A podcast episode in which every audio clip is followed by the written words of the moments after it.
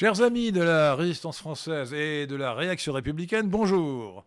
Aujourd'hui, pour cette 106e occurrence de notre émission euh, Quartier libre avec Henri de Lesquin, j'ai le grand honneur de recevoir le professeur Jean Audry, qui, euh, et j'ose le dire, j'espère qu'il ne va pas rougir de confusion parce que je connais sa modestie, qui est un géant de la science qui est un géant de la science. Euh, il est aujourd'hui le, maître des études indo-européennes. Euh, et on peut dire qu'il a succédé dans ce domaine à, Georges Dumézil. Euh, nous aurons tout à l'heure à répondre à une question de Michel Fritsch qui nous a interrogé sur Georges Dumézil et sur les livres préférés que nous aurions de Georges Dumézil. Mais ce qui est très important de comprendre, c'est que les études indo-européennes sont une science pluridisciplinaire, que le professeur euh, Jean Audry, qui est euh, en ligne, est d'abord un linguiste. Je parle sous votre contrôle, professeur. Effectivement, j'ai commencé par la linguistique voilà. et j'y suis resté jusqu'au bout attaché. Alors, vous êtes d'abord un linguiste, et d'ailleurs, pour amuser un peu nos auditeurs, et j'espère ne pas leur, les effrayer, euh, votre premier ouvrage, était votre thèse, c'était sur euh, l'étude des cas dans le, dans le sanskrit védique. Euh, voilà, c'est ça. Alors ce n'est pas le titre de la thèse, mais c'était ça. L'emploi des cas en védique, oui. oui voilà, l'emploi des cas en védique. Bon, passons. Alors, déjà, je, vais commencer par une introduction pour que les gens comprennent ce, dont nous allons parler, la tradition indo-européenne, qui comprennent l'importance du sujet, qui est fondamentale.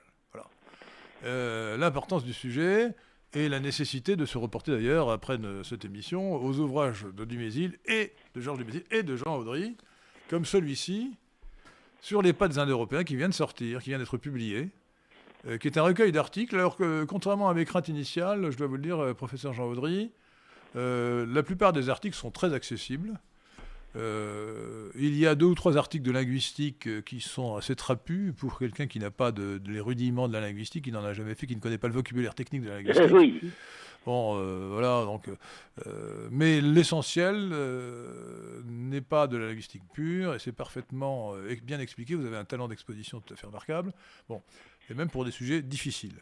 Alors, avant de, que nous, vous nous expliquiez ce que vous entendez, ce qu'il faut définir comme tradition indo-européenne, je voudrais tout simplement commencer par le commencement. Alors, ce n'est pas Michel Fritsch qui, a lu, qui a lu Dumézil qui, qui, qui, a besoin de cette introduction, mais peut-être que d'autres auditeurs en ont besoin. Et euh, je voudrais expliquer ce que sont tout simplement les indo-européens. Alors, euh, excusez-moi, professeur Jean Audry, parce que c'est évidemment, euh, je dirais, le B à bas. Eh bien, c'est très simple dans le principe. les indo-européens euh, sont les gens qui ont parlé l'indo-européen. Donc, on reconstruit la langue et à partir de la langue, on essaie de se faire une idée de ses euh, locuteurs. Mais euh, le, problème là-dedans, c'est que l'indo-européen que l'on reconstruit comme, euh, comme le, latin pour les langues romanes, qu'on n'a pas besoin de reconstruire puisqu'on le connaît, euh, ça n'est pas une langue unitaire. Alors, est-ce que euh, le latin, il s'étale sur un millénaire. Et l'indo-européen, eh ben, nous avons de bonnes raisons de penser qu'il en va de même. Alors, permettez-moi de, revenir en, amont de ce que vous venez de dire, qui est, très juste et très important, bien sûr. Euh, chers amis auditeurs de Radio Athéna, nous parlons une langue indo-européenne qui est le français. Oui. Euh, et euh, là, je ne m'adresse pas à vous, professeur Jourdain, mais aux auditeurs, et, y compris aux nouveaux auditeurs qui n'ont jamais entendu une émission de Radio Athéna. Ou jamais... Bon, nous parlons une langue indo-européenne qui est le français. Et le français est même une langue romane qui dérive, comme vous venez de le dire, euh, du latin, langue des Romains, euh, au même titre que l'italien, euh, l'espagnol et le portugais. Et donc on sait maintenant depuis plus de deux siècles que de même que le français, l'espagnol, le latin, le portugais et d'autres langues romanes viennent du latin, la langue des Romains. Eh bien, le, le, latin et d'autres langues du monde, comme les langues euh, du nord de l'Inde, et le sanskrit, langue, langue, sacrée, langue sacrée de l'hindouisme, oui. Euh, les langues iraniennes, comme le persan et autrefois l'avestique, la langue de l'Avesta, la plupart des langues d'Europe, d'ailleurs, sont des langues indo-européennes, en ce sens qu'elles proviennent d'une langue reconstruite, comme vous venez de le dire, le, proto-indo-européen, qui était parlé apparemment en 3000 ans avant Jésus-Christ, donc il y a 5000 ans, par un peuple encore indivise, c'est-à-dire non divisé. Voilà. voilà.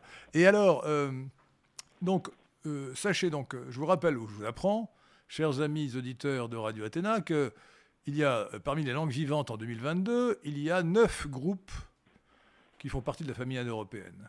Oui. Euh, en partant de l'ouest, c'est-à-dire de l'Islande et en allant jusqu'au Bengale, il y en a neuf donc, qui sont les langues germaniques, comme euh, donc euh, l'islandais, euh, les langues scandinaves en général, l'anglais, l'espagnol, l'anglais, l'allemand, pardon, de ce lapsus. Deuxièmement, les langues celtiques, comme l'irlandais, l'écossais, le, le, le, gallois et le breton. Troisièmement, les langues romanes, comme le français, etc., je les ai nommées. Quatrièmement, les langues slaves, hein, comme le polonais, le, russe et l'ukrainien. Mmh. cinquièmement, les langues baltes, comme le, le, le letton le letton et le lituanien.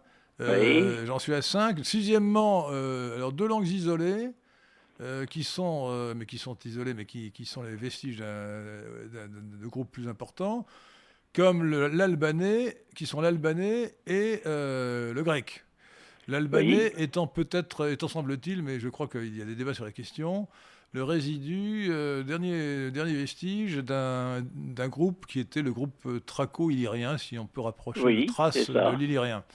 Et quant au grec, il est le, dernier euh, résidu d'un groupe qui peut être le groupe gréco-macédonien phrygien, d'après ce mhm. que j'ai cru comprendre.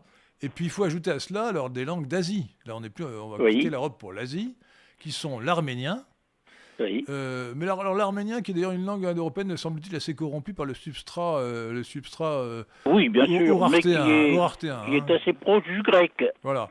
Alors l'arménien et puis les langues indo-iraniennes. les langues indo-iraniennes sont extrêmement importantes en nombre. Et en nombre aussi, aussi pour les langues indo-européennes, hein, parce que les, elles ont laissé des, une culture prestigieuse et profonde. Et, donc, c'est comme nom l'indique, ce sont les, Indiens et les Iraniens qui sont d'ailleurs bipartis. C'est-à-dire qu'il y a vraiment une séparation très nette entre les Indiens et les Iraniens. Hein. Bien, que, bien que le, parallèle entre leur langue et, leur religion soit très fort, très frappant. Euh, donc, euh, les, Iraniens, ce sont, les Perses, bien sûr, les Persans aujourd'hui, mais aussi les Kurdes, mais aussi euh, les Baloutches, mais aussi les gens du, du, du Tadjikistan, les Tadjiks, et j'en oublie certainement. Euh, non, j'en oublie pas beaucoup d'ailleurs. Oui, les, Afghans, les Pashtuns. Bon. Et, et euh, quant, aux, Indiens, ce sont plus précisément les Indo-Aryas, euh, puisqu'il y a en Inde des langues dravidiennes qui n'ont rien à voir avec les langues indo-européennes. mais les langues principales de l'Inde, qui ont été apportées par les envahisseurs indo-européens, sont des langues indo-aryennes ou indo-aryas, qui sont donc la langue officielle de l'Inde, qui est le hindi, le hindi qui est une forme de l'hindoustanie comme l'ourdou, qui, est la forme euh, employée par les musulmans. Euh, comme le bengali, euh, qui, doit être parlé par 100 millions de personnes, que le punjabi, etc. Bon. voilà. Alors, donc il y a aujourd'hui neuf groupes de langues indo-européennes. Alors, il faut bien comprendre que ce terme d'indo-européen est purement conventionnel. Purement conventionnel.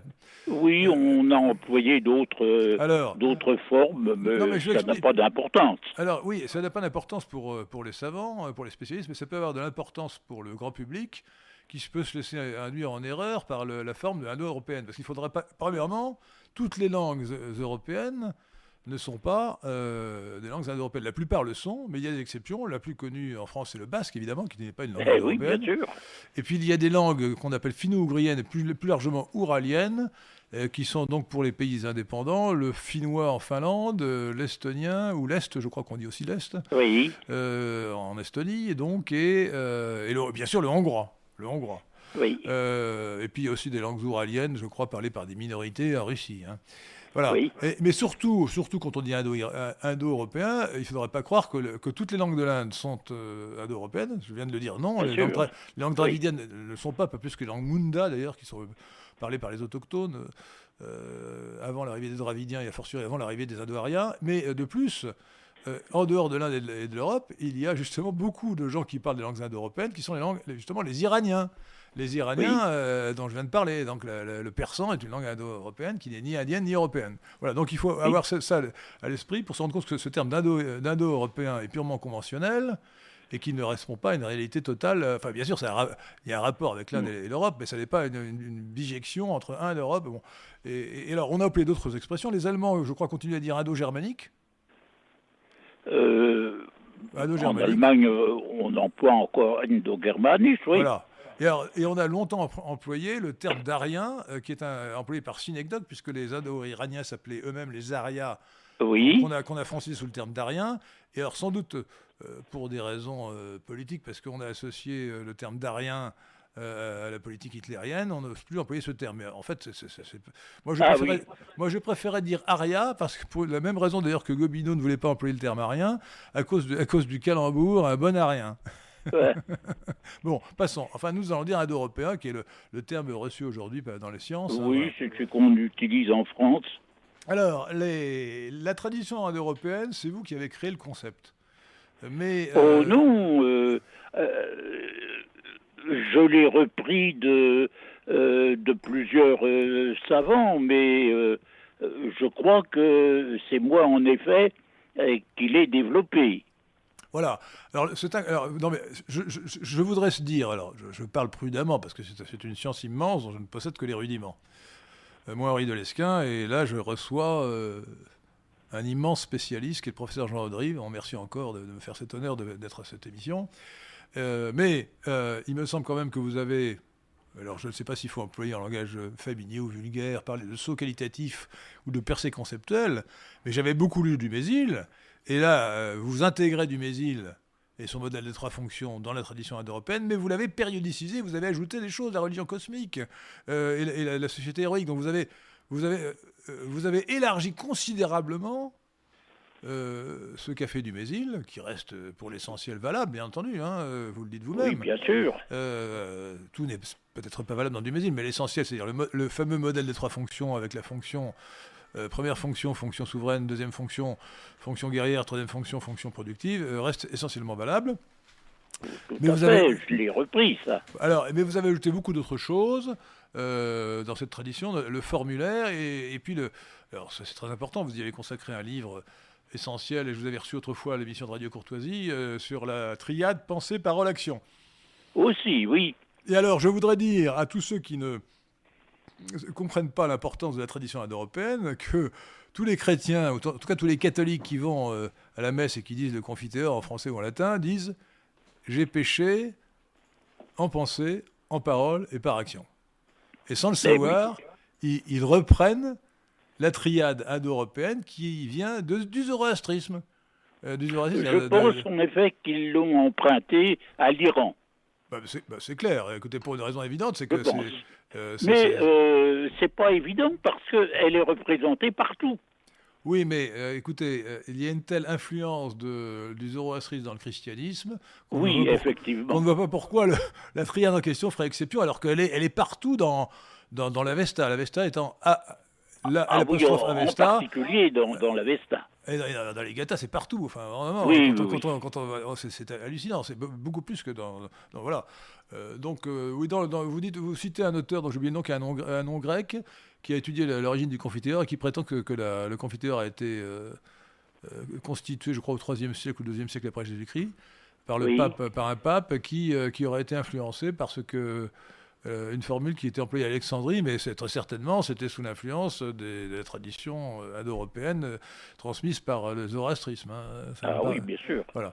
Bon, donc, alors ce qui est important de comprendre, c'est que cette tradition européenne est très ancienne, indo-européenne très ancienne, et que elle vit encore parmi nous, au moins en partie, et qu'elle est, vous l'avez dit, cumulative. Alors expliquez-nous d'abord ce que euh, et ensuite, et ensuite après, cette définition, euh, nous répondrons aux premières questions des auditeurs de Radio Athéna. Euh, comment définissez-vous la tradition indo-européenne? Jean Audry. Eh bien, comme toujours, à partir de la langue. Mais la langue, pour moi, n'est pas unitaire. J'ai montré très, très tôt, justement à partir de la thèse que vous évoquiez tout à l'heure, que l'indo-européen avait connu trois phases. Quand on reconstruit le, quand on compare le, latin aux langues romanes, bah, ils ont la même structure, ce sont des langues flexionnelles. Excusez-moi, je, vous interromps pour, pour, que ce soit clair. Les langues flexionnelles sont des langues à déclinaison. Vous connaissez, même ceux qui n'ont pas fait de latin. Voilà. rosa, rosa, rosa, rosé, rosé, rosa. Hein. Exactement. Euh, les langues euh, euh, romanes ont perdu la flexion nominale, mais ont conservé la, la flexion verbale. Donc, ce sont des langues de même structure. Là, encore, je, suis obligé de vulgariser l'affection verbale, c'est-à-dire dit euh, j'aime, tu aimes, il aime, nous aimons, vous aimez, ils aiment. Euh, voilà, donc la flexion est, est, représentée. Voilà. les langues romanes sont des langues flexionnelles. Tandis que les langues indo-européennes ont reconstruit un stade antérieur à la flexion et qui est l'agglutination. Comme le turc.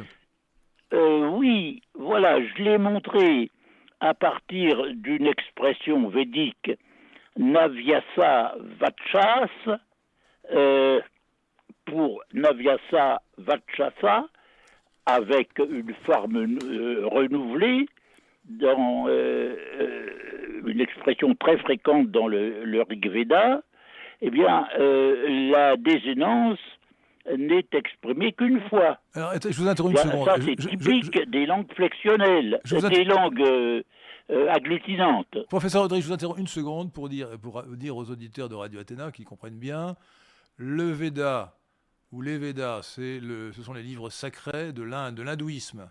Oui. Et le Rig Veda, c'est le plus ancien, qui est écrit dans un. C'est ça, oui. C'est écrit dans une langue, une langue indo-européenne qui s'appelle le sanskrit. Euh, et d'ailleurs, c'est le rapprochement du sanskrit avec le grec ou le latin qui a conduit à la découverte euh, de l'existence de la famille indo-européenne. Euh, et, et, donc, donc, dans vos études, forcément, vous vous référez abondamment à, l'hindouisme, et en particulier aux livres les plus anciens de l'hindouisme, qui sont les, Védas, et en, particulier le Rig Veda, mais aussi, bien sûr, à l'Avesta, le livre saint euh, des, des Zoroastriens, euh, qui est très ancien aussi, qui remonte à, Zoroastre, Zoroastre alias Zarathustra.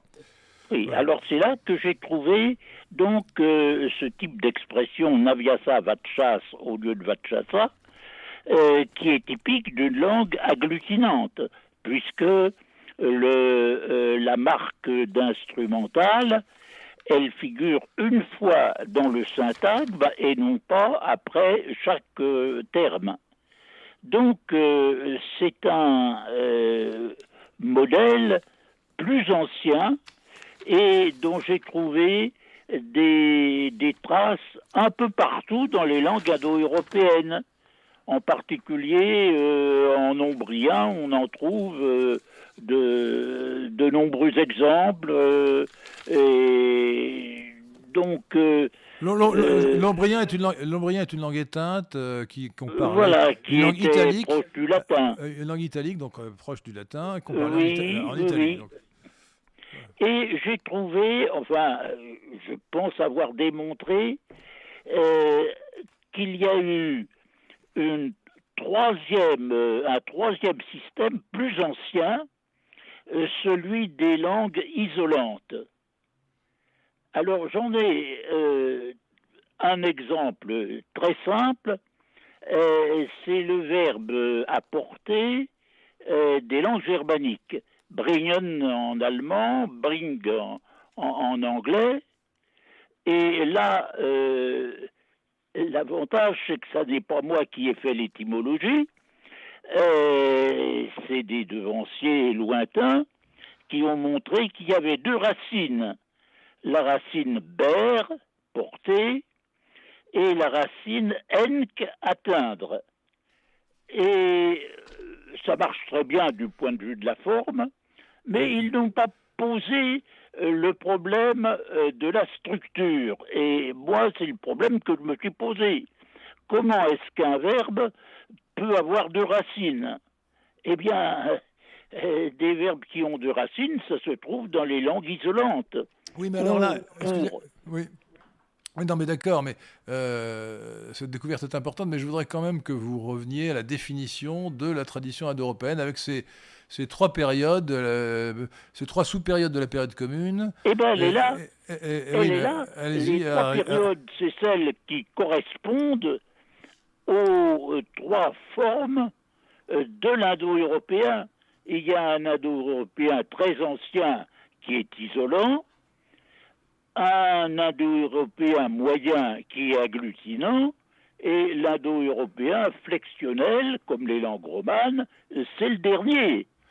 Non, mais d'accord, mais la tradition européenne, vous la définissez en, disant qu'il y a eu euh, trois, euh, trois périodes la période, de, la, religion cosmique, la, période de la religion cosmique, la période euh, de la société lignagère et la période de la société euh, héroïque. Euh, voilà. et, avec, avec avant cela, avant cela, une période pré-indo-européenne dont on a gardé l'héritage, dont les Indo-Européens ont gardé l'héritage, et puis après ça, la, voilà, la période pré-indo-européenne, je sais qu'elle a existé, mais je n'en sais rien puisque je travaille uniquement à partir de la langue. Donc tout ce qui est ancien, euh, antérieur à la langue reconstruite, là je n'en ai aucune idée. Alors non mais euh, parlons, parlons des faits, euh, des faits et pas seulement des faits linguistiques.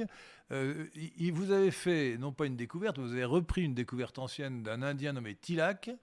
Oui. qui nous apprend, d'une manière, je crois, indubitable. Alors, je crois qu'il, d'ailleurs, c'est peut-être pas lui qui a fait la découverte, parce que vous citez un autre auteur dont j'ai oublié le nom, dans votre livre, sur les pas des Indo-Européens, euh, un auteur plus ancien qui a soutenu la même thèse, à savoir la, thèse euh, bien étayée, bien établie, sur laquelle les Indo-Européens, les proto-Indo-Européens, les premiers, avaient un habitat circumpolaire, c'est-à-dire au-delà du cercle polaire, très, très, au nord, au-delà du cercle polaire, comme aujourd'hui le Japon.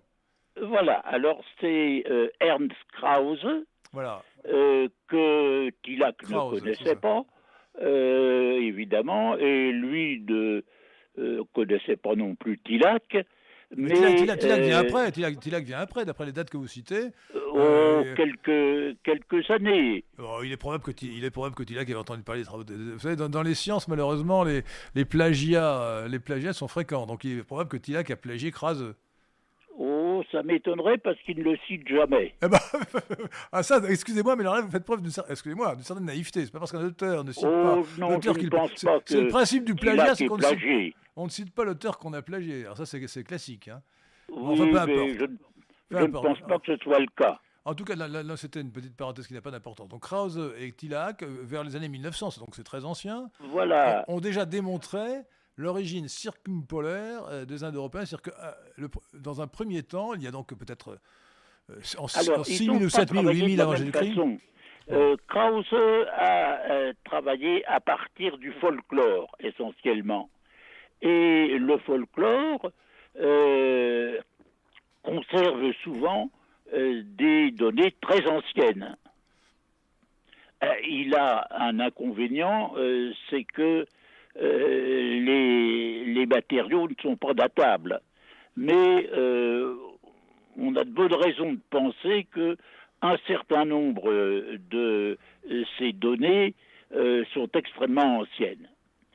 Euh, Tilak a travaillé essentiellement à partir des textes védiques et un peu aussi à partir des textes avestiques, et qu'il a comparé à des textes des autres langues indo-européennes. Et quand on utilise euh, conjointement l'un et l'autre, comme je l'ai fait, ben on, s'aperçoit qu'on a de bonnes raisons de penser que dans un temps très ancien, les euh, Indo-Européens ont connu euh, l'habitat des, des, régions circumpolaires. Alors ça c'est très important, professeur Jean Audry c'est quand même c'est fabuleux. Ça rejoint, enfin ça confirme. Alors vous n'avez pas, fait cette cette découverte, elle a été faite par Krause et Tilak indépendamment, semble-t-il, il y a un siècle, mais vous avez étayé, euh, largement confirmé et, complété leur démonstration. Donc euh, je pense que pour un esprit non prévenu, il ne fait pas de doute qu'à l'origine, les premiers Indo-Européens vivaient très au nord, au-delà du cercle polaire. Alors expliquez-nous comment, comment on arrive à cette démonstration. Alors donc, on retrouve une partie de la démonstration dans le folklore, mais la démonstration peut-être la plus forte se trouve euh, chez les Indiens euh, et dans le, les Védas, le livre saint de, l'Inde, les livres sacrés de l'Inde, les Védas, et dans les livres saints des Iraniens, des anciens Iraniens, l'Avesta, A-V-E-S-T-A, hein, l'apostrophe Avesta, euh, qui, qui, qui, qui qui montrent des indices de cet habitat circumpolaire, alors même que ce sont des, des pays, l'Iran actuel et l'Inde, euh, qui sont euh, des pays chauds, qui, sont, bien loin du cercle qui, polaire. qui sont très loin du cercle polaire. Expliquez-nous comment on a fait cette découverte, comment Tilak et Krause ont fait cette découvette. quels sont les arguments Quels sont leurs arguments A utilisé notamment des passages des hymnes à euh, l'aurore. Et il a relevé des passages où il était dit que jadis les brahmanes craignaient que l'aurore ne revienne pas. Alors comment est-ce que l'aurore euh, peut ne pas revenir? Ben, Tout simplement euh, s'il y a une longue nuit polaire, parce qu'autrement, euh, ça n'est pas une catastrophe que l'on peut normalement redouté dans nos climats. L'aurore, bah, elle revient euh, tous, les matins, tous les matins, et, euh, sans exception. On ne voit pas pourquoi euh, un prêtre se mettrait à, craindre qu'elle ne revienne pas. En revanche, quand on rentre dans la nuit polaire, on commence à paniquer, effectivement, parce que c'est très long. oui. dans l'Avesta, on a un passage tout à fait curieux et qui dit quand euh, le, soleil ne se lève pas, les démons détruisent tout sur la terre. Alors, euh, le premier euh, traducteur euh, avait bien vu le problème et il traduisait si le soleil ne se levait pas. Ah, je vous interromps. D'Armesteter, c'était vers 1880, donc il a traduit entièrement la Vesta. Euh, alors, avec tout le respect que je vous dois, il faut quand même rendre hommage au premier traducteur, qui a fait une mauvaise traduction, mais c'était quand ah, même le premier, qui est euh, Hyacinthe Anctil du Perron. Qui est, qui, est, allé en. Enfin, c'est un héros de la science quand même, hein, euh, qui, a ah, risqué, qui, a risqué, sa vie pour retrouver l'Avesta. il est allé chez les Parsis en Inde, Parsis voulant dire persan. Oui, tout à et, fait. et, il a ramené l'Avesta, il en a fait une traduction qui aujourd'hui, scientifiquement, évidemment, n'a aucune valeur. Enfin, c'était quand même, c'était ce qu'il a fait, quand même prodigieux. Donc, euh, donc, donc, en français, Dermès a fait la deuxième traduction, mais, évidemment. Et aujourd'hui, nous avons depuis 2016 euh, une nouvelle traduction qui est celle de Pierre Lecoq que je vous invite, chers auditeurs, à acheter. Euh, L'Avesta, ça s'appelle Les Livres de l'Avesta, et c'est c'est traduit entièrement et commenté par Pierre Lecoq. Alors, Lecoq traduit littéralement mais il ne se pose pas la question euh, quand est-ce que le soleil ne se lève pas? Et la question, à mon avis, mérite d'être posée. Et on y répond en disant que c'était forcément. Et la réponse, c'est tout simplement bah, quand il y a une nuit euh, hivernale. Et cette nuit euh, hivernale, elle détruit en effet tout ce qui existait. Voilà. Alors bon, il y a différents autres arguments de ce genre qui, qui, montrent d'ailleurs que la tradition euh, est extrêmement conservatrice et cumulative. Hein. On conserve eh des, traces euh, que, les gens ne comprennent pas, mais qu'ils conservent par euh, respect de la tradition indéfiniment. Hein, et, et, cette tradition, ces vestiges qui sont dans la tradition, nous permettent, vous permettent, ont permis d'abord à Tila et ensuite à vous, euh, d'arriver à la conclusion que le premier habitat des Indo-Européens était circumpolaire, c'est-à-dire très au, très au nord de la région où on les situe maintenant pour euh, euh, foyer, de dispersion. Comme l'archéologie ne, ne donne rien, je ne peux pas faire d'hypothèse plus précise.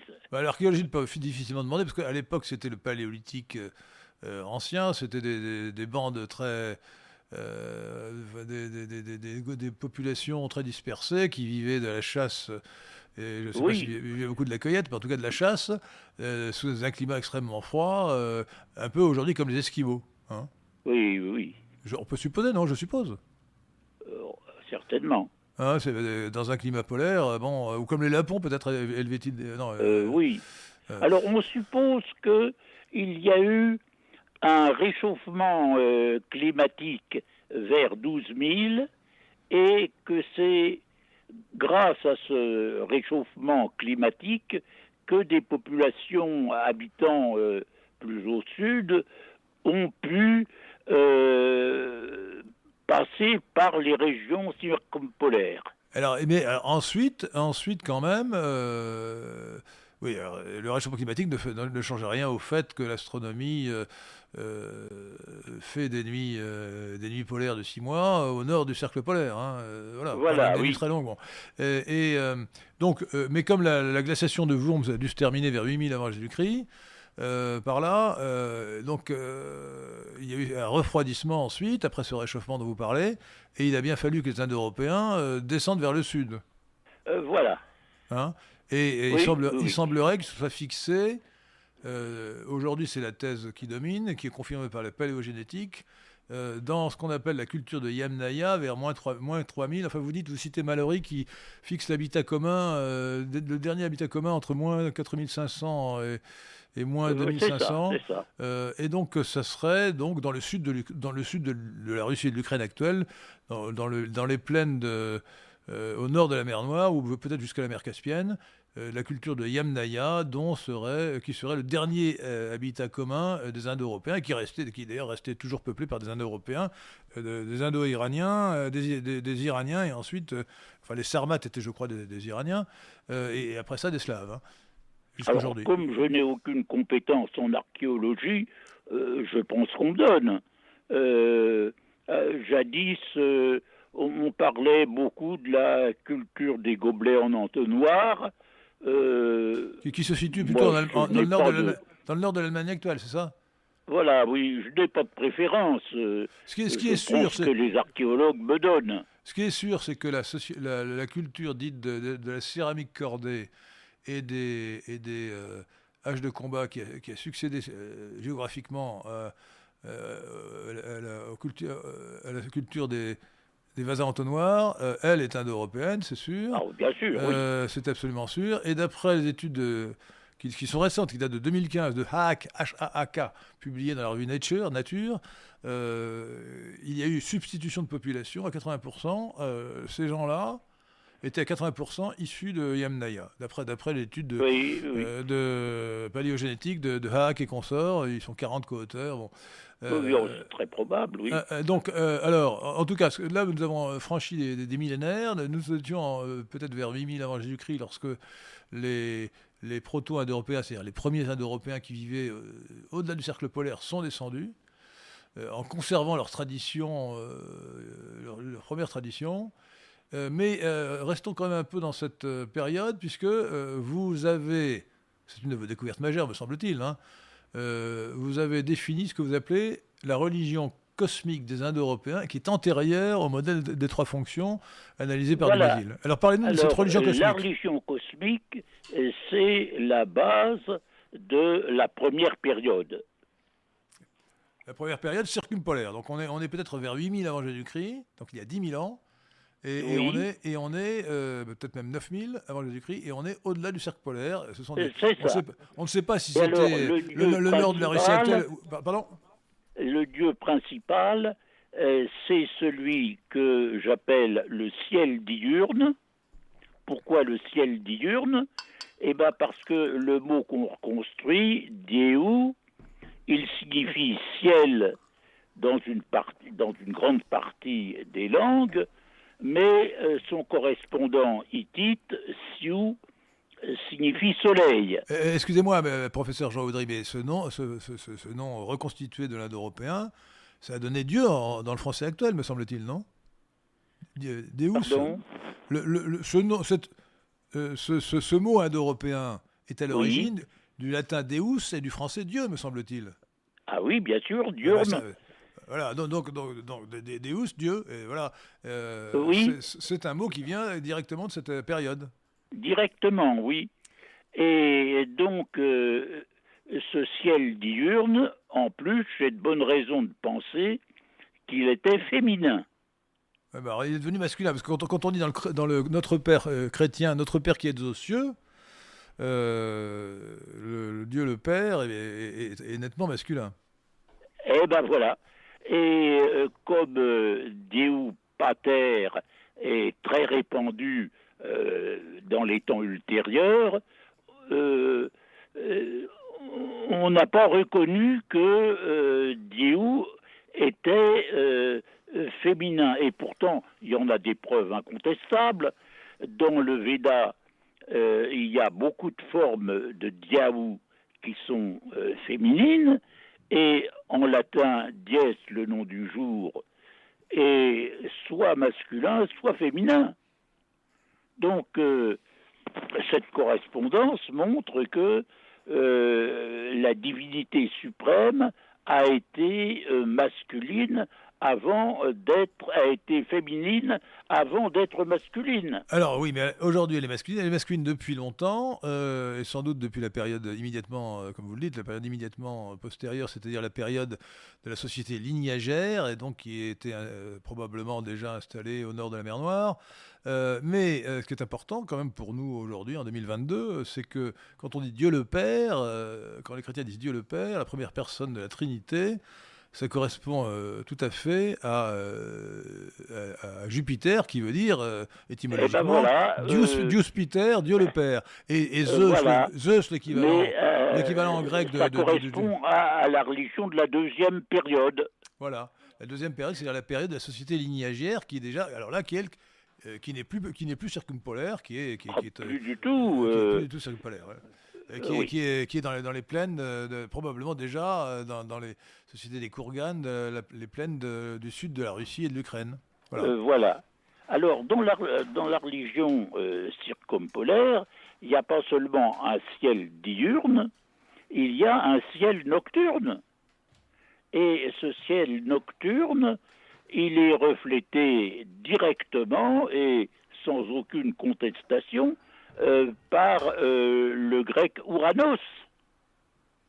Le, dieu Ouranos, euh, dont le nom a donné en, grec le nom du ciel, c'est d'abord le ciel de la nuit.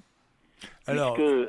il est le, le fils et l'époux de la terre et qu'il représente le ciel de la période antérieure à ce que nous appelons euh, la création, c'est-à-dire dans la période du chaos, quand il n'y avait pas de lumière. Et euh, la, mise à l'écart euh, ça a été le lever du jour. Oui, alors au, passage, pour faire un parallèle avec le christianisme, euh, il semble bien que la, notion de création ex nihilo, à partir de rien, est tardive. Euh, ah ça remonte, au, deuxième siècle de notre ère. Lorsqu'on lorsqu'on dit, lorsque la traduction habituelle de la Bible, le premier, le premier verset, c'est au commencement, Dieu a créé le ciel et la terre. En fait, d'abord, c'est euh, Dieu au singulier, alors c'est Elohim au pluriel, c'est déjà discutable. On pourrait ah dire les, dieux, puisque c'est un pluriel. alors, on, dit que c'est un pluriel de majesté, mais en tout cas, c'est Elohim, pluriel de Eloah. Donc, après, c'est les dieux. Et ensuite, hein, euh, je me suis laissé dire, je ne parle pas hébreu, mais par un hébraïsant, que le verbe hébreu ne veut pas dire, ne veut pas dire créer, veut dire faire. Autrement dit, au commencement, le, au commencement euh, le Dieu ou les dieux, euh, Dieu a fait le ciel et la terre. Ce qui, ne, ce qui, ne, veut pas dire qu'il l'a créé à partir de rien, comme on, comme on le pense maintenant. Hmm. Ça veut dire qu'il il peut faire sortir la, la, la, l'univers du chaos. C'est pas, c'est pas mm. incompatible. Euh, d'une matière informe. Alors je voudrais euh, peut-être, euh, avant que nous continuions sur la notion de tradition indo-européenne, cher professeur Jean Audry, en rappelant que vous êtes l'auteur de beaucoup de livres, mais notamment du dernier qui s'appelle Sur les pas des Indo-Européens. Oui. Édition Yoran, Yoran, Y-O-R-A-N. Euh, bon, c'est un, tous vos livres sont des livres de référence. Mais moi, je, dois te dire quand même que peut-être, en attendant votre prochain livre sur la tradition indo-européenne, celui que j'ai préféré, c'est quand même le livre sur les, la, triade pensée, parole, action. Parce que là, je crois ah vraiment que, personne n'avait fait une étude aussi ample sur, sur un sujet aussi important. Hein. Et je rappelle aux auditeurs qui ont pris l'émission en, cours que lorsqu'on dit dans le Confiteur, lorsque les chrétiens disent j'ai péché par, en pensée, en parole et, en et par action, ils ne font que redire une formule traditionnelle, une formule de la tradition indo-européenne, une formule de la tradition indo-européenne euh, qui leur a été transmise euh, très vraisemblablement et presque sûrement par le zoroastrisme. Bon, euh, Alors, voici quelques questions diverses et variées. alors, Michel Frisch nous dit Bonsoir messieurs, quel est votre livre préféré de Georges Dumézil? J'aurais un faible pour sa thèse sur le festin d'immortalité en 1924. Et que pensez-vous des travaux de Bernard Sargent et Yaroslav Lebenitsky sur les Indes-Européens. Donc ce sont deux questions. Première question, euh, maître, euh, cher maître et cher ami, euh, cher professeur Jean Audry, quel est votre livre préféré de Georges Dumézil? Oh, Celui dont j'ai tiré le plus, c'est le dernier. C'est-à-dire Mythe et Épopée? Oui, bien sûr. Voilà, c'est le plus important sans doute. Hein. parce qu'il reprend la matière des, de la plupart des autres, euh, sauf ceux qu'il a laissé tomber, euh, et il y rajoute euh, beaucoup de, de données très intéressantes. Alors, chers auditeurs de Radio je me permets de vous signaler quand même que ce livre, Mythe et épopée de, de Georges Dumézil, est en trois volumes. Oui. Ça, doit faire au total 2000-3000 pages, je suppose. oui, oui. Et, donc, je, je l'ai lu entièrement, ça fait très longtemps d'ailleurs. Euh, lorsqu'il est paru, mais ça n'est pas un livre qu'on lit comme un roman policier. Enfin, euh, ah, évidemment. Du, du, Georges Dumézil est comme Jean Audry, il est, très clair, mais il est très clair pour traiter de sujets difficiles. Hein. Donc, donc euh, voilà, ça ne se lit pas comme un roman policier. Bon, donc, cher Michel Fritsch, le livre essentiel. alors, oui, j'ajoute une chose, professeur Jean Audry c'est que je ne sais pas ce que vous pensez du festin d'immortalité, moi je ne l'ai pas lu, de toute façon je n'ai pas votre compétence, mais euh, c'était avant 1938. Il faut rappeler que dans les, études, dans, les, euh, de Georges Dumézil, il y a 1938 sa découverte de l'antiquité du modèle des trois fonctions et de son origine proto-indo-européenne. C'est la date, la date fondamentale. Hein. Voilà, alors euh, la découverte des trois fonctions a eu des conséquences que je considère comme fâcheuses. Ah bon, pourquoi? Euh, Oui, euh, à partir de là, euh, Dumézil a négligé un certain nombre de données qui sont essentielles. Non, mais il, a voulu, c'était c'est sa grande découverte, donc il a voulu l'étayer au maximum. Oui, mais il, a, pas. il a compris pour, ça. et puis il, a beaucoup polémiqué aussi. Oui, mais ce que je conteste, c'est le manque d'intérêt pour un certain nombre de euh, moyens de, euh, de reconstruction, euh, comme le formulaire. Le formulaire reconstruit, il remonte au milieu du XIXe siècle.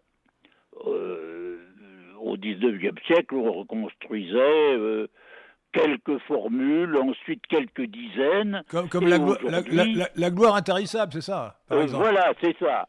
Aujourd'hui, on, les regroupe dans des volumes.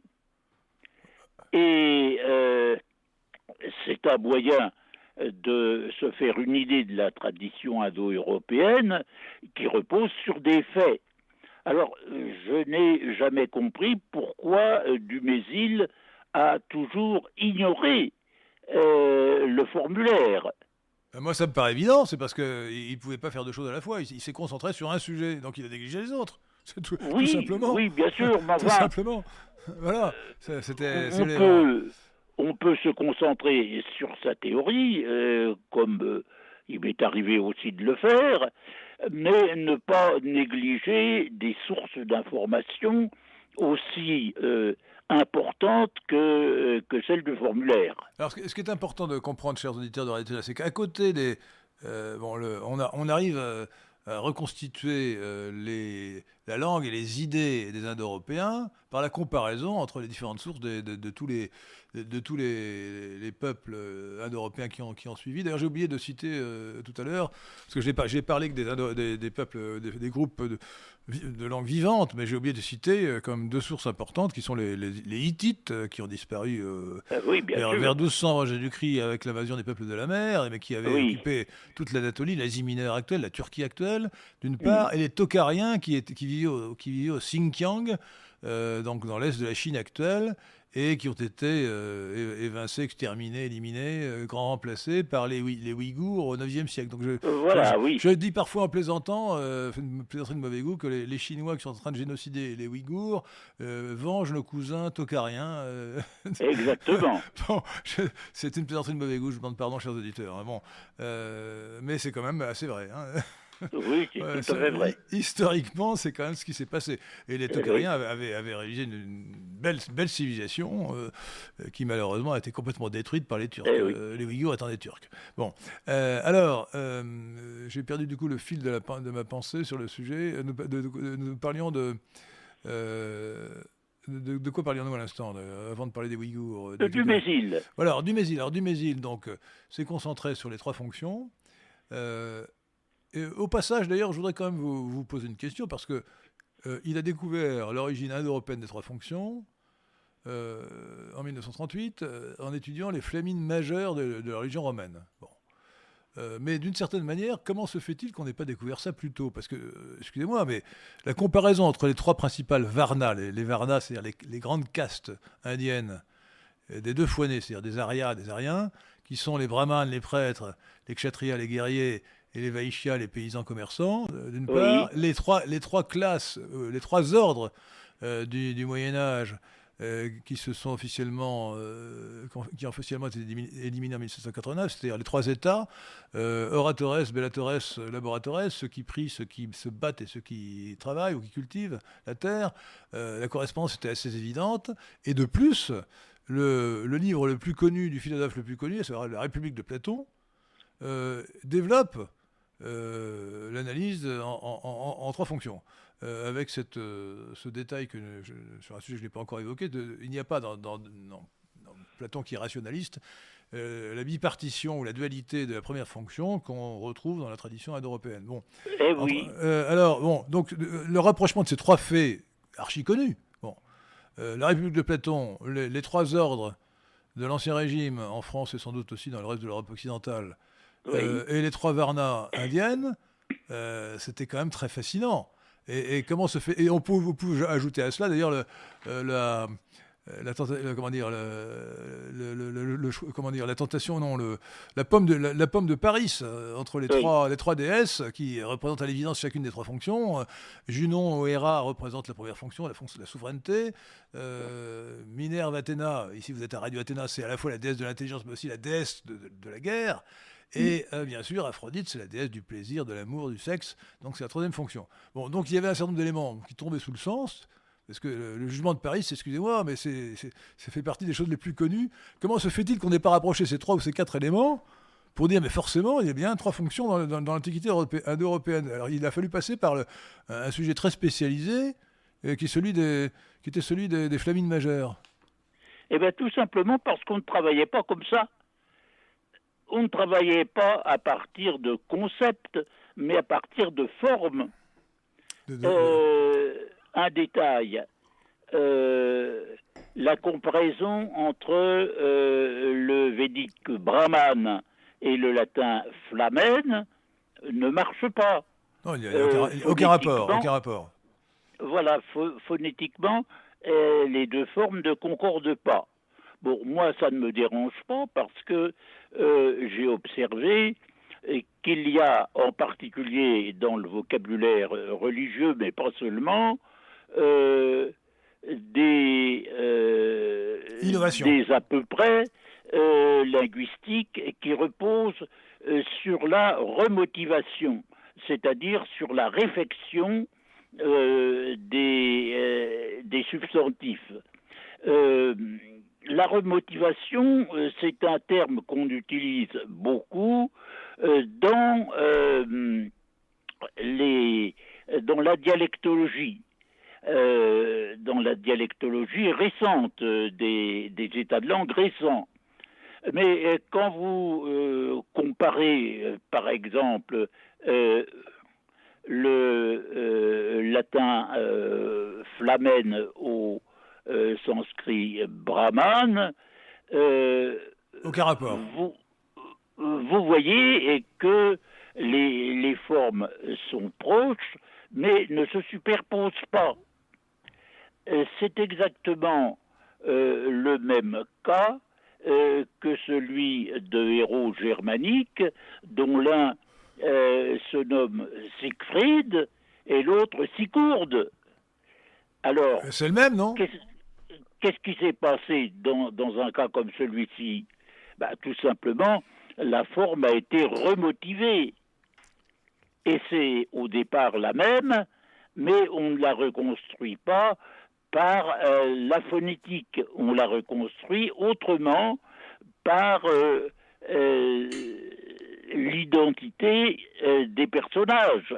Leurs légendes sont les mêmes, et donc que leurs noms divergent s'explique eh bien exactement comme dans le euh, dans la dialectologie moderne, euh, on compare euh, des, formes qui ne se superposent pas phonétiquement. Donc le point, le point important est, est, une réflexion de l'autre. Le point important, professeur Audry, c'est que grâce à la découverte du Mésil en 1938, on est passé du comparatisme purement lexical ou, ou formel, la comparaison des mots, euh, des, mots et des, langues et des discours, euh, enfin des, langues plutôt, des mots, une comparaison des notions. Euh, ah, bien sûr. C'est ça, c'est ça, ça les, concepts, des concepts ou les notions. Et ça, c'est vraiment la, percée conceptuelle, c'est le cas de le dire, qui a fait, fait du Mésil. Il a montré qu'on pouvait établir, on pouvait remonter à une origine commune sans tenir compte, ou sans tenir compte pas du tout, ou très peu, des ressemblances de formes entre les noms, euh, mais simplement en, faisant euh, ressortir la ressemblance entre les concepts, et, entre, les concepts et, les structures de concepts. Oui. Parce que, le, modèle des trois fonctions, c'est une structure. Voilà, oui, oui, ça, je pense en effet que c'est un acquis. Voilà. Euh, Maintenant, la, la, méthode a aussi ses points faibles.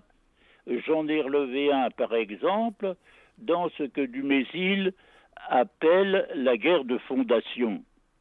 Euh, le, conflit entre les Romains et les Sabins et euh, le conflit entre les As et les Vannes. Oh, les As et les Vannes, excusez-moi, les As et les Vannes, c'est dans les, euh, la région scandinave. Le germanique. Domaine germanique, voilà. Eh bien, l'explication de, de Dumézil, elle consiste à dire que c'est la fondation euh, d'une société à partir de ses composantes. Eh bien, moi, ça, je n'y crois pas du tout. Euh, c'est un modèle théorique, abstrait, et qui n'a aucun euh, modèle réel. Oui, bien sûr. Là, je, crois, oui, bien sûr, vous avez raison. ça, paraît, ça paraît certain. C'est qu'il y a eu un affrontement entre des, euh, des, riches installés et des migrants pauvres. Et les migrants pauvres euh, ont voulu s'emparer euh, des biens des riches, évidemment. et les migrants pauvres n'avaient pas de femmes avec eux, c'était un, un, groupe d'hommes. Donc, ils étaient forcément exogames et ils étaient obligés de prendre euh, les femmes chez les voisins. Alors c'est ça. alors vous... que euh, les riches installés étaient endogames, ils avaient euh, leurs femmes chez eux. Alors voilà, il faut, il faut revenir peut-être, excusez-moi pour que ce soit bien compréhensible, sur les trois, les trois périodes ou sous-périodes de la période commune des Indo-Européens. Alors nous avons rapidement parlé, vous avez rapidement parlé de la première période, c'est la période euh, de, la, de, de, la, l'habitat circumpolaire et de la religion cosmique. La deuxième période, c'est la société lignagère, euh, et c'est la période où apparaissent à la fois les trois, le modèle des trois fonctions, fonction, fonction souveraine, fonction guerrière et fonction productive, et les quatre cercles, les quatre ou cinq cercles d'appartenance sociale, analysés voilà, alors c'est eux, par Benveniste. qui va donner le moins de mal, évidemment. Alors, alors, Puisque j'ai repris les conclusions de Dumézil et de Benveniste. Et alors, la période suivante, la, période suivante qui, qui, ne, qui commence pendant l'habitat commun, euh, euh, avant la dispersion, mais qui se continue après la dispersion, c'est ce que vous appelez la, société, la société, héroïque, euh, concept qui a, été, qui a été énoncé, je crois, vers 1912 par un Anglais nommé... Chadwick. Chadwick, Chadwick, c'est ça, non? Oui. Chadwick, voilà. et donc, et donc la société héroïque, alors, elle, elle, elle, ne s'affranchit pas complètement de la société lignagère, où, on insiste sur les liens du sang, mais euh, elle se caractérise par l'apparition euh, de bandes, les Mannerboon, je crois qu'on appelle ça, hein, de, de, bandes, de, bandes, de jeunes hommes qui, euh, qui sont liés par le compagnonnage et non plus par le lignage, puisqu'ils n'appartiennent pas à la même famille. ce sont les, ce que vous appelez les, migrants prédateurs par, par opposition aux, aux, sédentaires installés. Aux sédentaires installés. Aux riches installés. Et et alors, cette opposition est très nette. Euh, euh, d'ailleurs, elle explique, elle explique beaucoup la différence entre l'hindouisme et, le zoroastrisme. Hein. Nous irions peut-être, si nous avons le temps, euh, avec l'inversion, l'inversion absolument incroyable entre les, dieux et les démons, puisque les, démons de l'Inde, ce, sont les dieux de, l'Iran, et, les, inversement. les, Asuras et les Devas ont, été, ont vu leur valeur inversée entre l'hindouisme et le zoroastrisme. Bon, en tout cas... Eh ben, les dieux sont les dieux des pillards. Voilà. Euh, alors, donc, les. Euh, euh, mais ce qui est important pour nous, peut-être, pour notre. Pour ceux, qui nous, dont nous avons hérité de la tradition indo-européenne, c'est que le compagnonnage oblige à, renforcer ce qui était déjà, évidemment, existant, mais pas à ce point dans la société lignagère, c'est-à-dire la religion de la vérité, la force du serment. Euh, et ça, vous avez Je crois que vous êtes le premier à l'avoir fait. Démentez-moi si, si vous avez eu un, un, prédécesseur dans ce domaine. Vous avez énoncé ce qui est la religion de la vérité, qui caractérise la société héroïque. Euh, et qui, euh, qui se poursuit comme idéal jusqu'à aujourd'hui. Je, je, vous rappelle que dans l'Évangile, qui, à mon avis, a, suivi, a reçu des influences indo-européennes très puissantes. Jésus-Christ dit euh, la vérité vous libère. Hein. je suis la, je suis la vérité et la vie. Je suis la vérité et la vie. Donc le christianisme a hérité de cette religion de la vérité. Bon. Euh, voilà. Euh, dans la société précédente, la vérité était évidemment respectée, mais elle n'était pas fondamentale parce que des gens apparentés bien, sont euh, fidèles les uns aux autres, même s'ils ne s'aiment pas, et ils ne peuvent pas se tuer.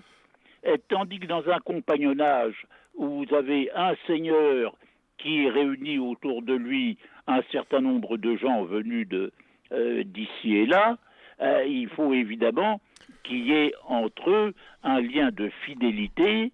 le serment. Et bien sûr, qui ne va pas de soi, puisqu'ils ne sont pas apparentés je, rappelle aux auditeurs de Radio Athéna, euh, chers amis de la résistance française et de la réaction républicaine, que Varuna, le dieu principal de la religion védique, de l'Inde donc, à l'origine, euh, c'est le dieu de la vérité et du serment. Hein. c'est bien cela, je me trompe voilà, Mais euh, au départ, c'était un dieu du ciel nocturne. Voilà. Voilà. Et il correspondait à Ouranos. C'est ça. Alors, écoutez. Et ils sont totalement séparés. Alors, passons, passons aux questions. Euh, donc, nous avons déjà répondu à la moitié de la question de Michel Fritsch, mais il faut avancer. il vous interroge sur les travaux de, Bernard Sergent et de Jaroslav Lebedinsky. Euh, alors, pour ce qui est de Bernard Sergent, euh, je crois que c'est quand même, il est en partie euh, c'est-à-dire qu'il a contesté certains de vos travaux avec des, des, comment dire, des, arguments idéologiques tout à fait scandaleux. Ce qui ne veut pas dire que l'ensemble de son œuvre soit nul. Enfin, là, je parle sous votre Non, bien sûr, hein. mais il m'est arrivé de rendre compte favorablement de certains de ses travaux, comme par exemple euh, celui sur euh, Rudra Shiva. Euh, voilà, alors ce qu'il faut dire, si vous voulez, je crois que tout à votre honneur, justement, vous pratiquez, vous, la religion de la vérité. et quelles que soient vos opinions morales, politiques, religieuses, ce n'est pas le sujet ce soir, vous êtes un scientifique, un savant. Et donc, vous faites Ah, preuve oui. d'impartialité et d'objectivité absolue dans vos analyses, sans vous laisser contaminer par l'idéologie. Or, c'est exactement l'inverse dans le cas de Bernard Sergent, qui, quelle que soit la qualité euh, incontestable de certains de ses travaux, euh, se laisse aller à des polémiques tout à fait détestables, euh, notamment à votre égard, et à des biais idéologiques considérables. Donc, euh, ce n'est pas un auteur tout à fait digne de confiance. hein. Voilà. Non, Est-ce que, est-ce que j'en avez- ai l'habitude. Ouais. Est-ce que, est-ce que vous avez eh ben, beaucoup d'ennemis, beaucoup d'honneur Est-ce que vous avez quelque chose à dire sur un auteur que je ne connais pas, qui est cité par Michel Fritsch, Yaroslav Lebedinsky Ah ben j'ai lu son livre avec beaucoup de plaisir. Quel- De quel livre s'agit-il? Les Indo-Européens. Oui. Oh, c'est une présentation tout à fait simple et euh, euh, accessible. Et, et lui ne m'attaque pas. Oui. Mais alors Ben, vous que- savez, les attaques, euh, j'en ai l'habitude.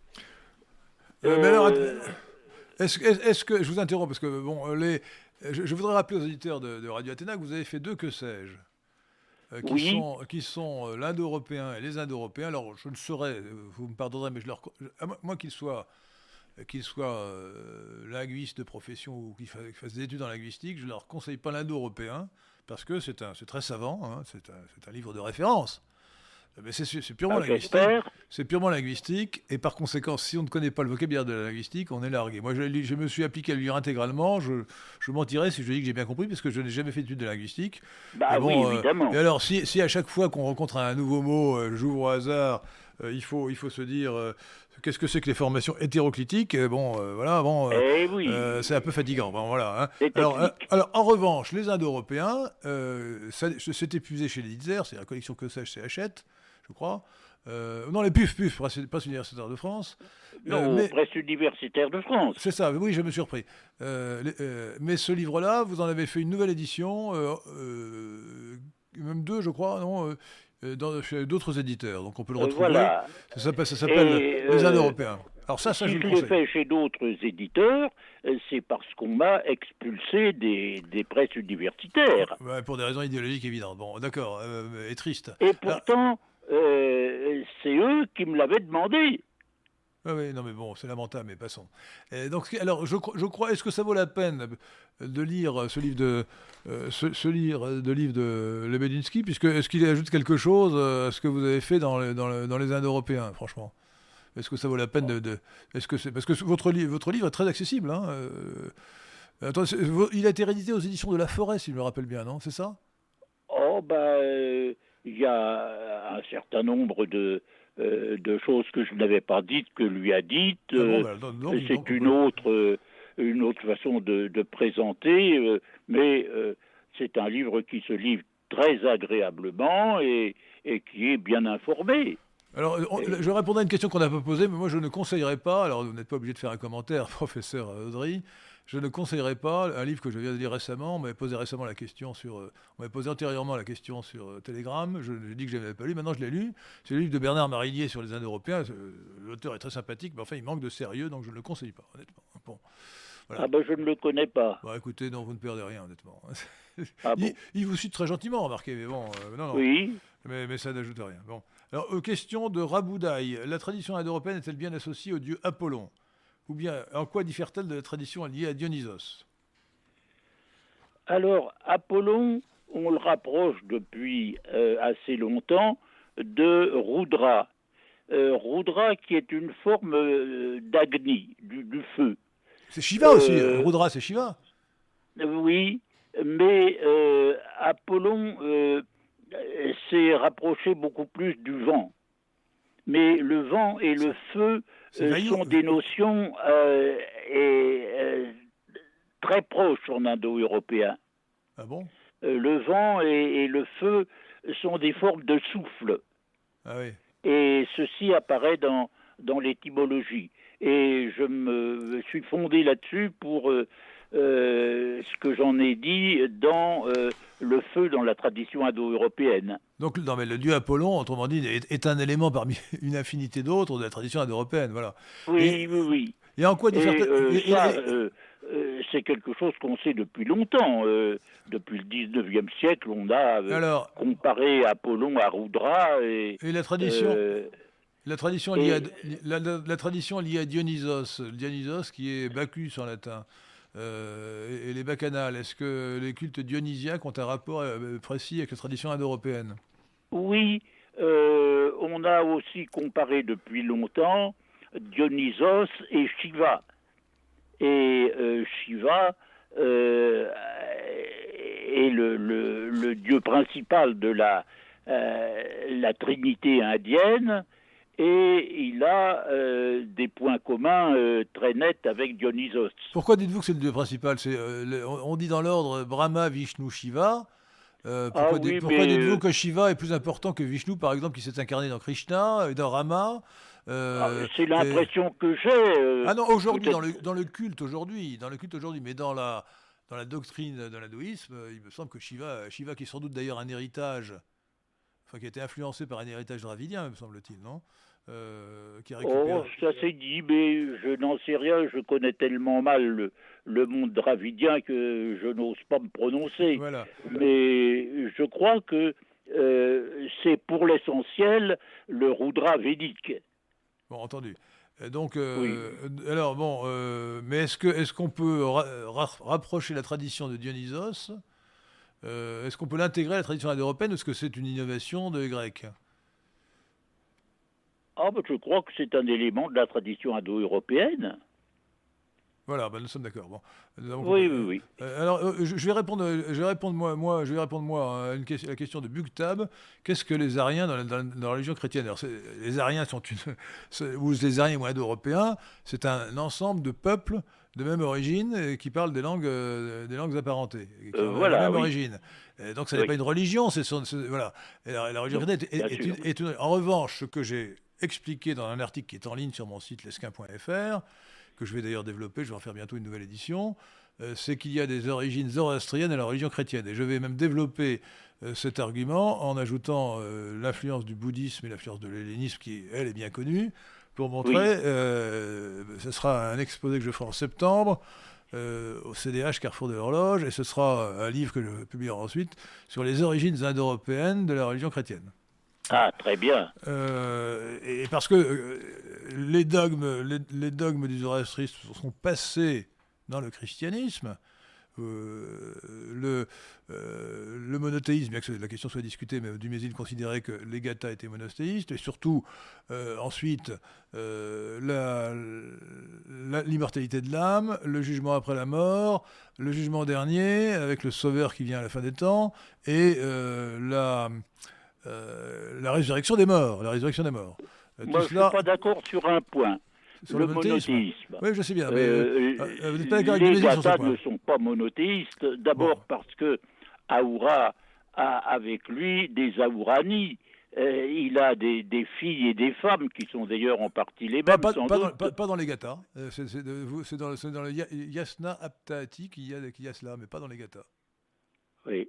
Ah, non, non, non, pas dans les Gathas. Les Gathas qui sont dus à Zoroastre, il n'y a pas de. Non, il y a, il y a les, les, les, les, Pentas, les, les, les, saints, les saints immortels, oui. les immortels bienfaisants, mais il n'y a pas, euh, il n'y a pas. Non, ça c'est dans, le, dans un livre, euh, dans un, enfin, un complément qui est, aussi dans le Yasna, mais ça n'est pas dans les Gathas, c'est dans le Yasna. Non, bien sûr. Voilà, bah, c'est quand même une grande différence importante. Hein. Bon, en tout cas, écoutez, laissons de côté cela, mais ce qui est sûr, c'est qu'il y a beaucoup d'autres dogmes qui viennent, qui viennent de là. Euh, et euh, qui sont passés, euh, donc pour moi c'est tout à fait clair, dans le christianisme à partir de 539, lorsque Cyrus, Cyrus le roi ou l'empereur perse, a pris Babylone, où étaient exilés, depuis que Nabucodonosor les avait exilés, les juifs, ou tout, au moins l'élite des juifs, ou des israélites. Bon. Et d'ailleurs, il suffit de lire euh, il suffit de lire dans la Bible. Lisez, c'est très court. Hein, enfin, c'est très court. Les livres les plus courts de la Bible. Le livre d'Esdras dans la Bible. Euh, Esdras dit, raconte qu'il était le euh, qu'il est le fonctionnaire, un haut fonctionnaire d'Artaxerxès, donc l'empereur perse, un siècle après Cyrus, donc on est en 450 après, avant Jésus-Christ, et que il commence pas, le, premier verset de son, de son livre est une citation prêtée à Cyrus qui dit Yahvé m'a donné, euh, Yahvé qui m'a donné pouvoir sur tous les peuples, m'a demandé, m'a ordonné de construire un temple, de reconstruire le temple de Jérusalem. Alors là, c'est évident qu'on a affaire à ce qu'on appelle, ce qu'on peut appeler l'interprétatio judaïca, comme il y a l'interprétation romana, c'est-à-dire qu'on assimile Ahura Mazda, le dieu des Perses, à, Yahvé. Bon. Et, ensuite, c'est incroyable, c'est incroyable qu'on ne voit pas l'évidence qui est sous les yeux dans ce livre. Le même, le même Esdras euh, explique que euh, donc il publie une lettre de mission que lui a donnée Artaxerxès. Il va euh, inspecter la Palestine et il lui est dit, Artaxerxès lui ordonne de mettre, de mettre par écrit la loi de Dieu, c'est-à-dire mm. la, Torah, qui est la loi du roi.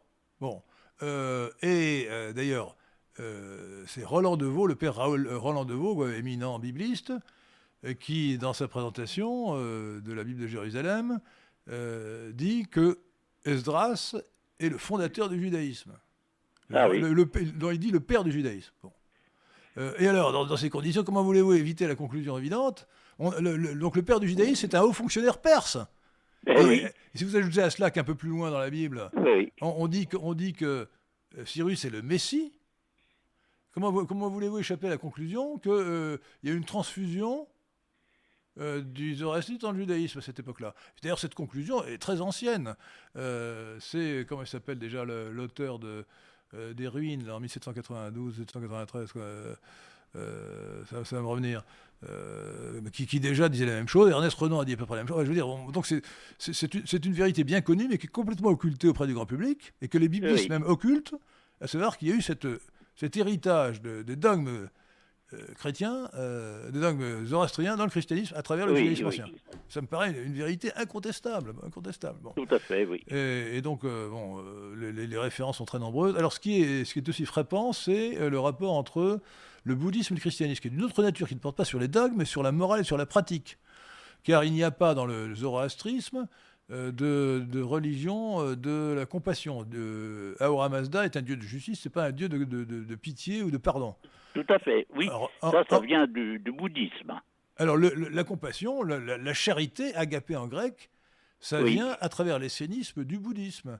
Et, et celui qui l'a démontré et qui l'a établi, c'est un grand savant aussi, André Dupont-Sommer, qui a quand même été euh, notamment, euh, non seulement professeur au Collège de France, mais qui était le, secrétaire perpétuel de l'Académie des inscriptions et belles lettres. Donc un immense savant qui, a, expliqué ça très bien dans, un, dans, un, dans une conférence intitulée euh, euh, euh, Bouddhisme et, essénisme. Oui, tout ça a été démontré depuis longtemps par un, Allemand dont j'ai dont j'ai oublié le nom, mais euh, qui a montré les, les, influences du bouddhisme sur le, sur le christianisme. Oui, mais alors, alors, il y, a énormément de points communs, donc l'influence est évidente. Elle s'ajoute à celle du zoroastrisme, mais ce que démontre euh, dans cette conférence Dupont-Sommer, c'est ce qu'il établit, ou ce qu'il montre comme une très forte probabilité, c'est le, canal. Le canal, c'est fait par les Esséniens. Ah oui. Car le, car le, monachisme, les moines, l'institution des moines, euh, vient du bouddhisme. Elle n'existe nulle part ailleurs que dans le bouddhisme et dans le christianisme. et, et, les Esséniens sont des juifs, des Israélites, qui justement ont créé à Qumran euh, les premiers monastères, vous voyez? Ah oui. Et c'est par là, avec eux qui apparemment, ça c'est une, innovation des Esséniens, ils ont, créé, ils ont inventé le baptême, le baptême comme purification mm. Euh, de l'âme, comme, comme purification du corps devenu purification de l'âme. Et Saint Jean-Baptiste était évidemment dans la mouvance essénienne, et donc, euh, et après lui est venu donc le Christ, Jésus-Christ, Jésus de Nazareth. Bon, donc il y, a ajouté à cela évidemment les, influences de, de l'hellénisme, des Grecs. Euh, qui sont euh, éclatantes dans le, premier verset euh, du quatrième évangile, celui de Saint Jean. Au commencement était le Verbe, le Logos. Ça, eh c'est de la philososie grecque, vraiment de manière évidente, évidente. Bon. Alors tout cela, tout cela mérite d'être rassemblé. ce que je suis pas sûr que quelqu'un l'ait fait avant moi. C'est-à-dire que on a fait, on a, j'ai vu de nombreux auteurs qui ont parlé séparément de zoroastrisme et christianisme, séparément, euh, ou bien de bouddhisme et christianisme, ou d'hellénisme et christianisme, comme d'ailleurs Feu Yvan Blot, que vous avez bien connu, euh, mon ami euh, il a écrit L'héritage d'Athéna, il, avait parlé d'helléno-christianisme pour montrer à quel point il y avait un rapprochement à faire entre les... Bon, mais à ma connaissance, personne n'a ajouté les trois considérations.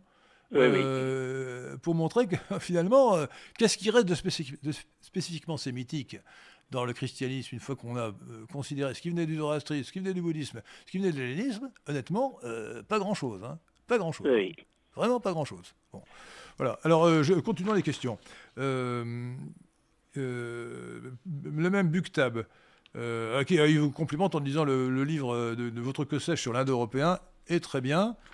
Euh, sauf que, euh, monsieur, vous êtes linguiste, parce que, oui, c'est pas plus que très bien. Votre cher professeur Jean Audry, votre que sais sur l'Indo-européen au singulier, c'est une référence pour les linguistes.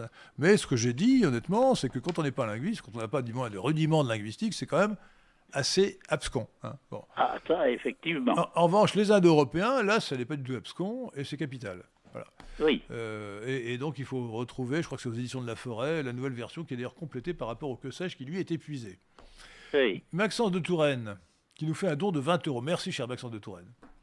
Cher Jean-Audry, cher Henri Lesquin, en quoi le dogme chrétien de la Sainte Trinité est-il l'expression sublime de l'idéologie tripartie ou modèle des trois fonctions des Indo-Européens? Alors ça, c'est ma thèse, mais ce n'est pas votre thèse, à ma connaissance. Hein. Mais je vais faire un article pour essayer de démontrer qu'effectivement, selon moi, euh, le dogme de la Sainte Trinité est la consécration euh, de... Euh, de, euh, de la tradition indo-européenne, notamment ah euh, en ce qui concerne les trois fonctions. je, rappelle aux auditeurs de, Radio Athéna que vous avez fait un article sur l'origine, enfin, sur les influences indo-européennes dans, la Sainte Trinité, article qui a été publié pour la première fois il y a quelques mois sur, sur mon site lesquin.fr, lesquen.fr, et que vous écartez, donc j'aurais non pas à polémiquer, mais à, discuter ce que vous dites, vous écartez cette, cette notion euh, en disant évidemment euh, euh, le Christ, qui est un homme de paix, n'a rien à voir avec la fonction guerrière. Et ma réponse sera de dire, mais vous ne serez pas forcément convaincu, que oui, vous avez raison en apparence, sauf que Jésus a dit je suis le roi, je suis le roi. Oui, mais, mais mon royaume n'est pas de ce monde. Autrement dit, la fonction guerrière en question, le, le, christianisme transpose, transpose les trois fonctions euh, dans la spiritualité. Et euh, Jésus, Jésus de Nazareth, il combat Satan. Il, fait la guerre au diable. Et, ça, se voit en particulier dans l'Apocalypse. Hein. Et, donc, c'est dans, ce, dans le domaine de la spiritualité, puisqu'il est roi. Il est roi, ça veut dire quelque chose. Alors, le roi, il, ne, dispute pas la fonction souveraine euh, à Dieu le Père, évidemment. Mais le roi, c'est le kshatriya, c'est le guerrier. il est guerrier, mais, mais, dans, dans l'autre monde, pas dans ce monde-ci, évidemment, pas dans ce monde-ci. Alors pendant ce moment-ci, si on, veut pipinailler, euh, discuter dans le détail, on peut quand même dire qu'il y a au moins une fois où, Jésus n'est pas si pacifique, c'est le jour où il expulse à coup de fouet les, marchands du temple quand même. Hein. Bon. Ah mais, mais l'essentiel n'est pas là. L'essentiel pour euh, assimiler, pas assimiler, mais établir une correspondance entre Jésus de Nazareth, le Christ, pour les chrétiens et pour moi, euh, à, la deuxième fonction, c'est d'abord que effectivement, dans l'autre monde, il est celui qui combat Satan, euh, et d'autre part, évidemment, euh, on sait que le dieu, de la, le dieu de la deuxième fonction, c'est un dieu anthropomorphe. comment peut-on être plus anthropomorphe qu'un dieu qui s'incarne? Euh, donc il y a un certain nombre d'éléments qui, permettent de, qui me permettent de conclure. J'ajoute que pour ce qui est de la, troisième fonction, je vous rappelle que le Saint-Esprit, on dit dans le credo, je crois au Saint-Esprit qui est Seigneur et qui donne la vie, et thème. Oui. Qui donne la vie. Alors il donne la vie comment? Bah, il donne la vie d'abord par. Euh, évidemment, c'est lui qui a fécondé la Sainte Vierge qui était l'origine du Christ. Donc c'est la fécondation. Et d'autre mm. part, sur, le plan, euh, sur le plan spirituel dont je viens de parler à propos du Christ, euh, c'est lui qui apporte le salut. Or, salutis, c'est du latin. ça veut dire à la fois la santé et le salut. Donc le salut, c'est la santé morale comme la santé physique. Et si vous pensez d'ailleurs au baptême, le baptême dont je parlais à l'instant à propos des Esséniens, et ensuite Saint Jean-Baptiste et le baptême chrétien, euh, à l'origine, c'était un baptême complet, c'était une immersion complète. Donc c'était c'était euh, à la fois la purification euh, d'hygiène, la purification corporelle du corps et la purification de l'âme. Donc on a, le, on a l'assimilation ou la transposition de la santé, qui est le propre du Dieu de la troisième fonction, la santé physique à la santé morale, le salut. Donc il me, il me, semble que la, correspondance peut être, être poussée assez loin. Oui, oui, effectivement.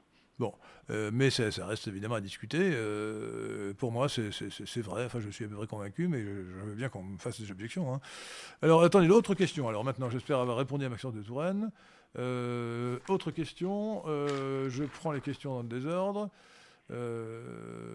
Antares nous dit de ne pas oublier le feu sacré célébré pendant la Pâque orthodoxe à l'église du Saint-Sépulcre de Jérusalem, tradition asiatique par excellence. Je ne sais pas. J'en ai pas idée. Bon, donc nous ne répondons pas à cette question, nous ne savons pas.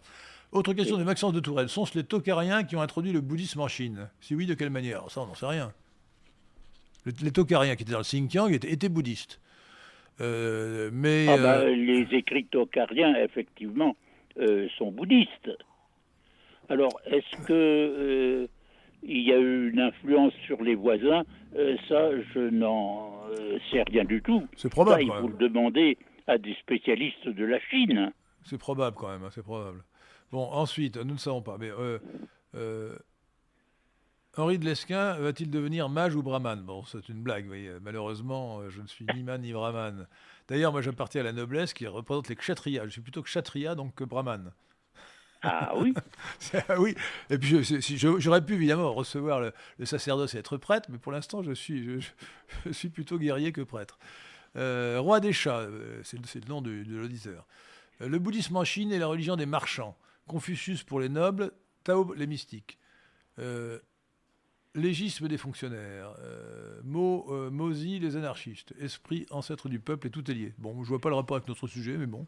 je je vois pas non plus. Notre sujet, c'est la tradition indo-européenne, donc bon, voilà. Vidar, bonsoir. Est-ce qu'il a déjà été fait le lien entre le, le Fafnir des Eddas et Susanoo des mythes japonais par leur mort similaire rapport avec le Japon. Ah, je n'en ai aucune idée. Alors, il me semble quand même que euh, Dumézil a, affirmé et insisté sur le fait que, contrairement à ce que dit Pierre Lecoq dans, son ouvrage euh, sur les livres de la Vesta, les trois fonctions euh, ne sont pas quelque chose qui tombe sous le sens et qu'on ne les trouve que chez des Indo-Européens, des peuples indo-européens ou des peuples au moins qui ont été largement influencés par les Indo-Européens. Euh, alors, est-ce que y a-t-il pas une exception? Parce qu'il semblerait que euh, les trois fonctions euh, aient donné quelques, quelques, on fait quelques apparitions au Japon. au Japon. effectivement. Alors, est-ce qu'on retrouve une liaison quelconque? Alors, on sait qu'il y a eu des envahisseurs iraniens ou tokariens qui sont allés vers l'Est. Des Iraniens, effectivement. Et, les Japonais. D'ailleurs, mélangés à un autre peuple, mais qui ont euh, apporté notamment euh, les trois fonctions et aussi euh, un certain nombre de d'autres d'autres croyances au Japon. Parce qu'il y a 2000 ans, avant, avant de, s'installer au Japon, qui était à l'époque peuplé par les, les les Aïnous sont les autochtones du Japon, race australoïde, les, les, Japonais, race mongoloïde, étaient, étaient, quelque part entre la Mandchourie et la Corée, je crois, hein, euh, et donc ils ont pu, ils ont même dû recevoir euh, les influences euh, des, des, Iraniens. Je rappelle que les Iraniens, chers auditeurs, ils étaient, ils étaient là au Kazakhstan, qui était à l'époque la culture d'Antonnovo, au moins depuis, depuis 2000 avant Jésus-Christ. Hein, oui. au moins. Donc qu'ils aient fait des incursions à cheval, parce que le cheval a été domestiqué en 3000 avant Jésus-Christ qu'ils aient fait avec l'âge du bronze des incursions, même des, conquêtes jusqu'au Pacifique, ça paraît assez, assez plus que euh, probable, certain. Bien. Euh, alors, euh, qu'est-ce que vous pouvez dire du, Fafnir des EDA Le Fafnir, Fafnir, F-A-F-N-I-R, des EDA. C'est un personnage des EDA, d'après notre interlocuteur, M. Vidard. Pardon, euh, ce personnage m'était inconnu. Bon, alors il ne doit pas être dans les EDA, ou alors c'est peut-être dans des, bandes dessinées quand même qui s'étaient tirées des EDA. Passons à la suivante. Fabrice Goutapfel. Question. Est-il vrai que durant l'Antiquité, les Romains ont liquidé le peuple grec et l'ont remplacé par des habitants de l'actuel Liban? Bah, C'est ce qu'on dit effectivement. Euh, et effectivement, quand on, euh, quand on voit les Grecs aujourd'hui, et ils ne ressemblent pas euh, à ce qu'on ce qu'on pense des Indo-Européens. Ils ont un, un type méditerranéen, proche-oriental, qui, qui ne vient pas de leurs ancêtres indo-européens, mais de, de gens venus après. Oui, alors, alors cher, cher, cher Jean-André, j'ajouterais qu'il y a eu au moins trois ou quatre grands remplacements dans, dans, dans la Grèce actuelle. le, premier, le premier sans doute a dû se produire lorsque les, les Romains l'ont conquise, je crois que c'était vers 150 avant Jésus-christ, je ne voudrais pas dire de bêtises. Bon, oui, ils n'ont pas seulement conquis, ils ont aussi massacré. Ils ont, ils ont exterminé la population largement. Oui. alors, le premier grand emplacement. un deuxième grand emplacement a eu lieu ensuite.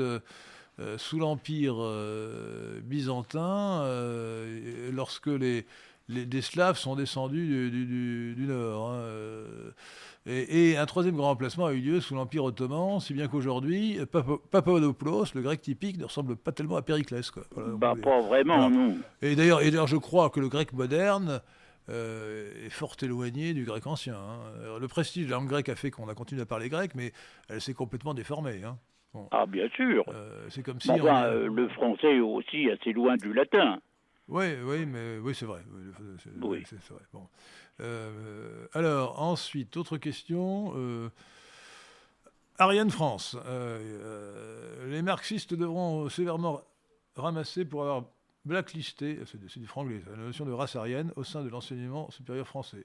Durant les années Alors, écoutez, alors je, je, je, crois que l'expression de race arienne est, est fautive parce que la, la, race arienne, ce qu'on appelait la race arienne, c'est la sous-race nordique de la race caucasoïde.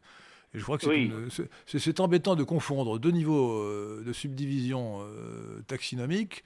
Euh, l'espèce Homo sapiens est divisée en races comme beaucoup d'espèces, sinon la plupart. Il y a, par exemple, il y a 39, espèces de, 39, 39 races de girafes, races ou sous-espèces ou variétés, et ces races, à leur tour, sont divisées en sous-races. Donc euh, en, France, en France euh, la population des Français de sang est entièrement de race caucasoïde, race blanche, si vous préférez, mais elle se divise, euh, les, anthropologues ou les raciologues ont divisé cette, pour la France en sous-races, qui sont les sous-races alpines, nordiques et, et alpines, nordiques et méditerranéennes. Bon. C'est ça, oui. alors, il est probable, il est probable, cher auditeur, que ces trois sous-races de la race caucasoïde se rattachent respectivement aux trois couches de la population française, parce que nous avons parlé des Indes-Européens, mais euh, ce ne sont pas les premiers arrivants sur les territoires actuels de la France. Les premiers, c'était les chasseurs-cueilleurs, type Cro-Magnon, qui ont euh, commencé, d'ailleurs, ils ont remplacé, exterminé l'homme de Néandertal. Hein. Ça, c'était il y a 30 000 ans. Oui, tout à fait. Euh, en 6000 avant Jésus-Christ sont arrivés les paysans anatoliens, qui étaient sans doute méditerranéens. Euh, et qui ont euh, défriché et cultivé euh, l'ensemble de l'Europe occidentale.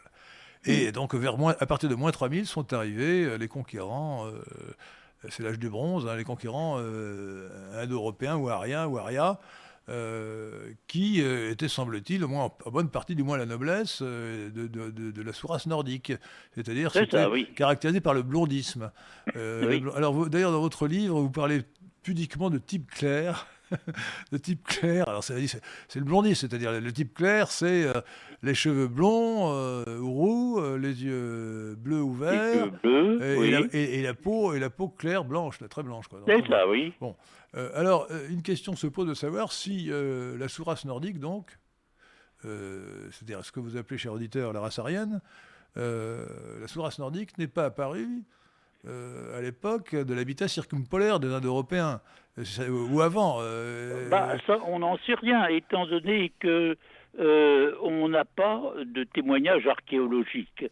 donc on, on, ne peut pas dire à quoi ressemblaient les Indo-Européens de la première période. Alors, alors, oui, parce qu'une une, hypothèse qui viendrait à l'esprit, c'est que le climat a favorisé le blondisme, sauf que, sauf que les Esquimaux, euh, que je sache, ne sont pas franchement. Euh, et ils ne sont pas euh, et ils sont pas de ils sont de race mongoloïde, donc vraiment, donc c'est pas évident. Hein. donc on, non, c'est pas évident du tout. On ne sait pas. Bon, alors continuons.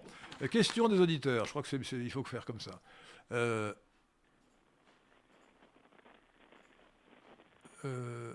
ah oui, non, non.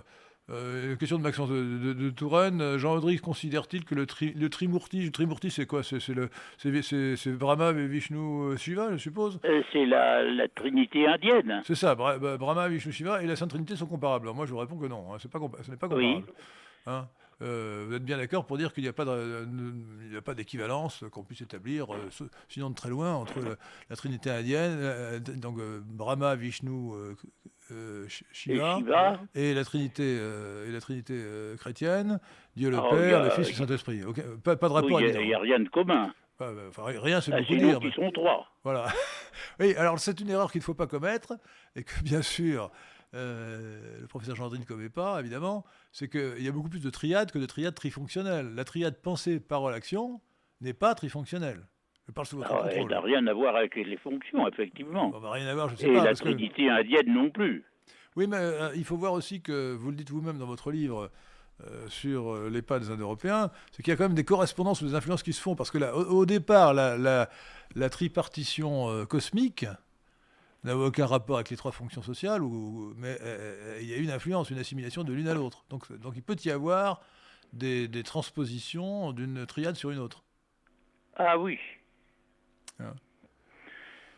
Euh, bon, écoutez, euh, une question incongrue, j'y réponds rapidement, parce que le dieu taureau Nabucodonosor vient, vient bien du Zoracisme, pas du tout, euh, bien sûr que non. si vous n'êtes pas d'accord, dites-moi. Jean Vaudry. Caroline F. Caroline Fourest nous pose des questions, c'est intéressant ça. Quid des influences isiaques et mitriaques dans la jeunesse du christianisme? Ah oui, alors vous avez écrit un article, ouais, un article, un chapitre d'ailleurs, dans un livre sur. C'était un, hommage à Jean de Breuil, je crois. oui, Jean de pas Jean de Breuil. Pierre de Breuil, euh, qui, euh, qui n'était pas un auteur euh, très, très important à mes yeux, et, sur le mitriacisme et le christianisme. le mitriacisme est une hérésie du zoroastrisme qui a mis en avant le dieu Mitra. oui. Est-ce que, il, alors, il y a eu, oui, une, certaine influence sur le christianisme. Par exemple, le, je crois que le, le, le Noël, c'est la naissance de Mitra. C'est bien ça. Vous dites ça dans votre. oui, oui, oui. Euh, ce qui est d'ailleurs bizarre parce que initialement Mitra, euh, c'est le contrat divinisé. Et euh, dans le zoroastrisme, même dans, la religion indo-iranienne d'origine, ouais. Voilà. Alors ensuite, il est devenu un dieu solaire et même le, le soleil. c'est une évolution que je n'ai pas étudiée, qui me paraît mystérieuse, mais, mais les faits sont là. Euh, alors bon, euh, mais l'influence, l'influence, euh, je dirais, autre qu'anecdotique, enfin, ou secondaire, c'est pas anecdotique secondaire, du, du sur le christianisme n'est pas établie, n'a, pas eu lieu. ça, n'a pas grand-chose à voir, le mitriacisme et le christianisme. Je ne crois pas, non. Non, bon, voilà. Alors, Albert, bonsoir. Albert nous dit bonsoir. bonsoir. Est-il vrai ou pas que la découverte de la philosophie hellénique euh, Aristote par les chrétiens comme saint Thomas d'Aquin aurait été apportée par les musulmans occupant l'Espagne? Alors là, là, je vous réponds tout de suite, euh, cher Albert. Euh, lisez Sylvain Guggenheim, Aristote au Mont-Saint-Michel, vous verrez qu'il y a eu effectivement cette transmission par les musulmans, mais, que les Byzantins ont transmis avant les musulmans. Donc c'est très. Voilà. ensuite, je reviens à une question précédente. Ulrich Korp. la ressemblance n'est pas l'influence. Les religions citées par M. Delesquin peuvent juste être des corruptions du christianisme primitif, comme le disent les savants chrétiens. Je ne sais pas de quoi il parle, je ne comprends pas la question. Les, religions citées par M. Delesquin, quelle religion? Euh, Attendez, le, zoroastrisme est bien plus ancien que le christianisme. Zoroastre a vécu en 1200 ans avant Jésus-Christ, donc ça n'a pas de sens. Bon, passons à la question suivante. Euh, une, question, une question hors sujet, mais bon, que pensez-vous de Claude Lévi-Strauss? Alors je, vous, transforme la question parce que vous en dites un peu, vous en parlez un peu au passage dans votre livre sur, les pas des Indo-Européens. Que pensez-vous du structuralisme et de, ce qu'il apporte éventuellement ou de ce qu'il n'apporte pas euh, à vos études? Jean Audry. Oh ben, euh, c'est évidemment un personnage très important, mais dans un domaine qui n'est pas le mien. il m'est arrivé de le le citer euh, pour euh, des, questions d'anthropologie, mais euh, je ne m'occupe pas essentiellement d'anthropologie, je m'occupe de, linguistique et de, et de, linguistique appliquée, ce qui n'est pas du tout la même chose. Quand même, vous trouvez des ce que, ce que vous élaborez avec après du Mésil, ce sont des structures. Les trois fonctions, ah, sont des structures. Oui. Hein, alors on peut ne pas employer le mot, ça ne sert à rien d'employer le mot, mais bon, euh, voilà. Non, ce qu'on peut reprocher à Dumézil, c'est la réduction de la structure. Quoi. Euh, voilà. Euh, Dumézil, pas à excusez-moi, je vais faire là-dessus. Ce qu'on peut reprocher à Claude Lévi-Strauss, c'est la réduction. Bon. Alors, je suis obligé de répondre à une question, une question polémique, qui n'est même pas hors sujet, contrairement à ce que dit Ariane France. Si Henri de Lesquin vient à déceler les, racines ariennes du, du mosaïsme, pourquoi fait-il profession du de martionnisme? En temps normal Pas du tout. J'ai toujours dit que, j'ai toujours dit que Marcion était un hérésiarque. Il est évident que le christianisme est, issu du judaïsme. Seulement ce que je dis, c'est que euh, le christianisme a pris dans le judaïsme ce qui venait euh, du zoroastrisme ou du bouddhisme ou de l'hellénisme. Et qu'il a laissé le, dépôt initial, qui est le premier, euh, le, premier judaïsme d'avant, d'avant Cyrus, d'avant 539, qui, qui, qui, ne voyait que le, salut, que le salut collectif, le salut du peuple israélite, qui, qui euh, ne croyait pas au, ciel et à l'enfer, mais au shéol, où toutes les âmes se retrouvaient euh, sans, sans, considération du bien ou du mal qu'ils avaient fait sur Terre. Donc ça n'avait aucun rapport avec ce qu'on a, qu'on a vu ensuite. Et en réalité, d'ailleurs, le monothéisme lui-même, comme l'a dit euh, André Dupont-Sommer, n'apparaît que bien après Zoroastre, bien après Cyrus 539, la conquête de, Babylone. donc non, alors simplement, ce que je dis, c'est que Marcion, l'hérésiarque du IIIe siècle, euh, est excusable. Que disait Marcion? Bah, Qu'il y avait une telle opposition entre l'Ancien et le Nouveau Testament que euh, l'un ne pouvait pas euh, découler de l'autre. Alors Marcion a fait des faux, il a réécrit l'Évangile en retirant toutes les références à l'Ancien Testament. Et, évidemment, quand on, quand on lit sérieusement l'Ancien Testament, sans préjugés, on se dit quand même, est-ce que c'est bien le même Dieu? Enfin, est-ce que, est-ce que Yahvé, le Dieu, c'est bien le même Dieu du Nouveau Testament qui est infiniment bon, Dieu qui euh, y avait, dans, lisez par exemple, un exemple au hasard, parmi tant d'autres, euh, Samuel, 1 Samuel chapitre 15, euh, oui c'est Samuel chapitre 15, Samuel chapitre 15, l'extermination des Amalécites, où il y avait censé ordonner aux Juifs d'exterminer les Amalécites, et il précise, y compris les enfants à la mamelle. Oui. Euh, vous croyez qu'un Dieu infiniment bon demanderait l'extermination d'un peuple tout entier, y compris les enfants à la mamelle? Ça pose, ça pose, un problème d'exégèse euh, et d'une contradiction évidente. Euh, donc il faut, il faut interpréter, et donc la solution nous est donnée par Saint Paul dans le, chapitre 3 de deuxième épître aux Corinthiens, où il explique qu'il faut opposer l'esprit et la lettre, la lettre qui tue, l'esprit qui donne la vie, et l'ancienne alliance, donc l'Ancien Testament. c'est, il, il, dit, c'est le ministère euh, de la mort et le ministère de la condamnation. C'est Saint Paul mm. qui le dit, pas moi, Saint Paul. Voilà. Donc il y a une réinterprétation qu'il faut faire en se fondant sur Saint Paul et, non pas sur Marcion, parce que Marcion a une explication simpliste. Voilà, euh, de la chose. Bon, euh, est-ce que vous voulez ajouter quelque chose? C'était une défense personnelle, hein, parce que j'étais mis en cause personnellement, Jean-Audry. Oh non, c'est quand même très loin de, de mes Indo-Européens. Euh, ouais, pas si loin que ça, hein, quand même. Hein, parce que non, le, fait que la tradition indo-européenne se soit transmise euh, dans le christianisme, c'était quand même intéressant. Bon, euh, Ulrich que pense M. de Lesquin de la thèse selon laquelle le bouddhisme est une émanation de la gnose et qu'aucune preuve de l'existence pré-chrétienne du bouddhisme n'a été trouvée c'est une, c'est une sottise absolue. Euh, alors, c'est un charlatan sympathique, parce qu'il y a des charlatans qui sont antipathiques, mais le charlatan sympathique. Un charlatan sympathique qui s'appelle Étienne Couvert, qui a reconnu, après beaucoup d'autres, qu'il y avait des ressemblances frappantes, étonnantes et incontestables entre le christianisme et le bouddhisme, comme il n'a pas pu accepter la vérité, à savoir l'influence du bouddhisme sur le christianisme, puisque le bouddhisme est antérieur de 5 siècles au christianisme, Bouddha a vécu 500 ans avant, le Christ, eh oui. eh ben, il a imaginé que tout cela était faux et que, que le bouddhisme était apparu au IIIe siècle après Jésus-Christ. Bon, c'est équivalent à dire que la Terre. C'est à tout ce qu'on sait. Euh, non, non, mais il y a des charlatans qui vous disent que la Terre est plate. Ben, c'est la même chose. Étienne Couvert est un charlatan qui vous dit que la Terre est plate. Bon, euh, euh, vieillir de 800 ans le, bouddhisme, c'est complètement ridicule. C'est totalement ridicule. Eh oui. Voilà. D'ailleurs, dans le livre que je vais faire, je, ferai, je consacrerai un passage pour me moquer de, de Couvert, pour montrer à quel point tout ce qu'il dit est totalement grotesque. Mais c'est grotesque. Voilà. Euh, Étienne Couvert, vous ne le connaissez pas, mais vous ne perdez rien. Euh, c'est un sympathique auteur qui, euh, qui dans certains milieux catholiques traditionnalistes, a du succès. il parle de la gnose. Mais la gnose, c'est un sujet, un sujet savant. Et il est incapable de traiter ce sujet. Il ne, sait même pas ce que c'est que la gnose.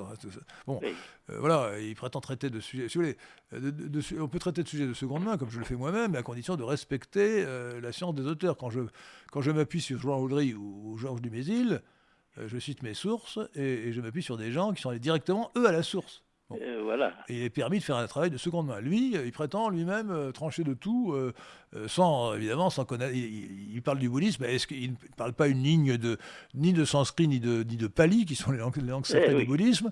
Bon, alors, ça n'est pas sérieux. Est-ce qu'il y a d'autres questions que je pourrais poser? Attendez, je me trompe là. Euh, alors, non, je, euh, vais peut-être regarder directement sur le. Sur, euh, je crois que j'ai répondu à toutes les questions pour l'instant qui, étaient, qui m'ont été transmises par écrit. Alors, je, regarde ici, un peu au hasard. alors, ça, c'est pas, pas inutile, c'est une question qui consiste à dire au fond, euh, tout cela est très banal et on peut arriver, euh, il n'y a pas de correspondance parce que tout relève de l'analogie.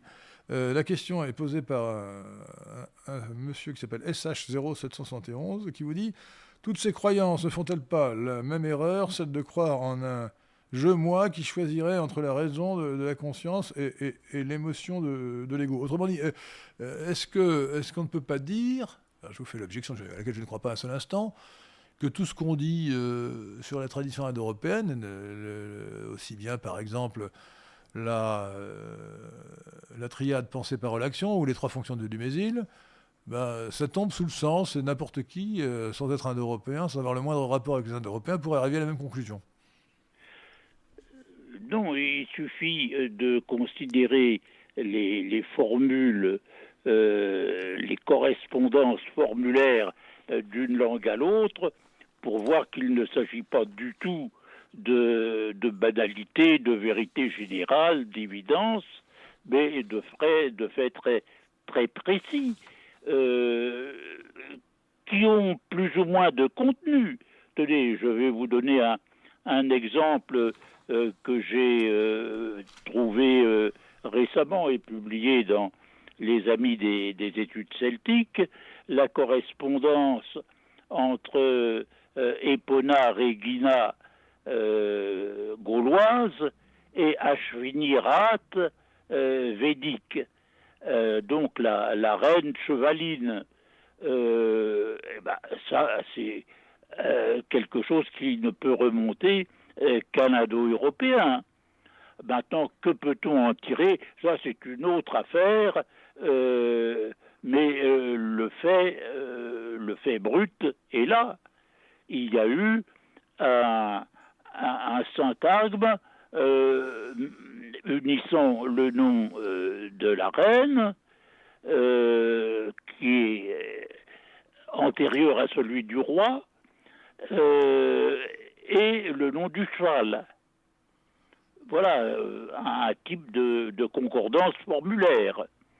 Oui, bien sûr. Euh, il y en a des, des, milliers, comme cela. Des centaines de moins. Bon, alors, une question de M. Edouard qui donne 5 euros.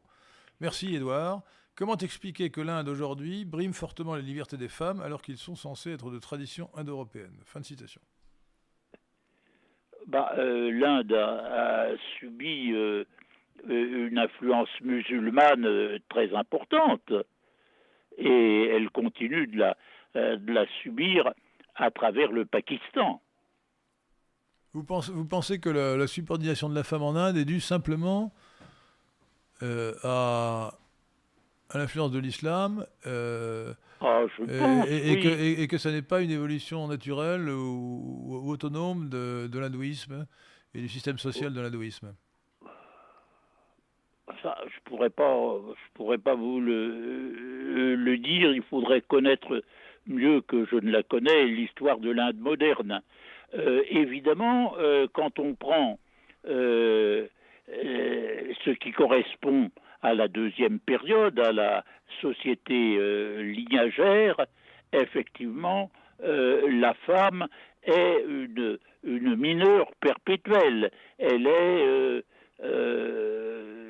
dominée d'abord par son père, ensuite par son mari, et euh, quand elle est veuve, par ses fils. Euh, ça, c'est dans les lois de Manu, euh, et c'est donc tout à fait conforme à la conception de la société lignagère. mais entre la société lignagère et l'Inde moderne, et il est passé quand même la, la période de, la société héroïque. Ça fait, eh, pardon, excusez-moi, je vous interromps une seconde, ça fait 5 ans de différence quand même. Hein. En 5 ans, il se passe des choses. Hein la société héroïque a, une autre conception de la femme. Voilà, donc alors, euh, question de Claire qui nous donne 5 euros. Merci Claire. Euh, diriez-vous que les anciennes traditions, j'ajoute indo-européennes, étaient des préfigurations portant en germe ce qu'allait devenir le christianisme dans son aboutissement? Moi je réponds oui à cette question, mais vous, qu'en, diriez-vous, Jean Audry? Bah, Je, je n'en sais rien.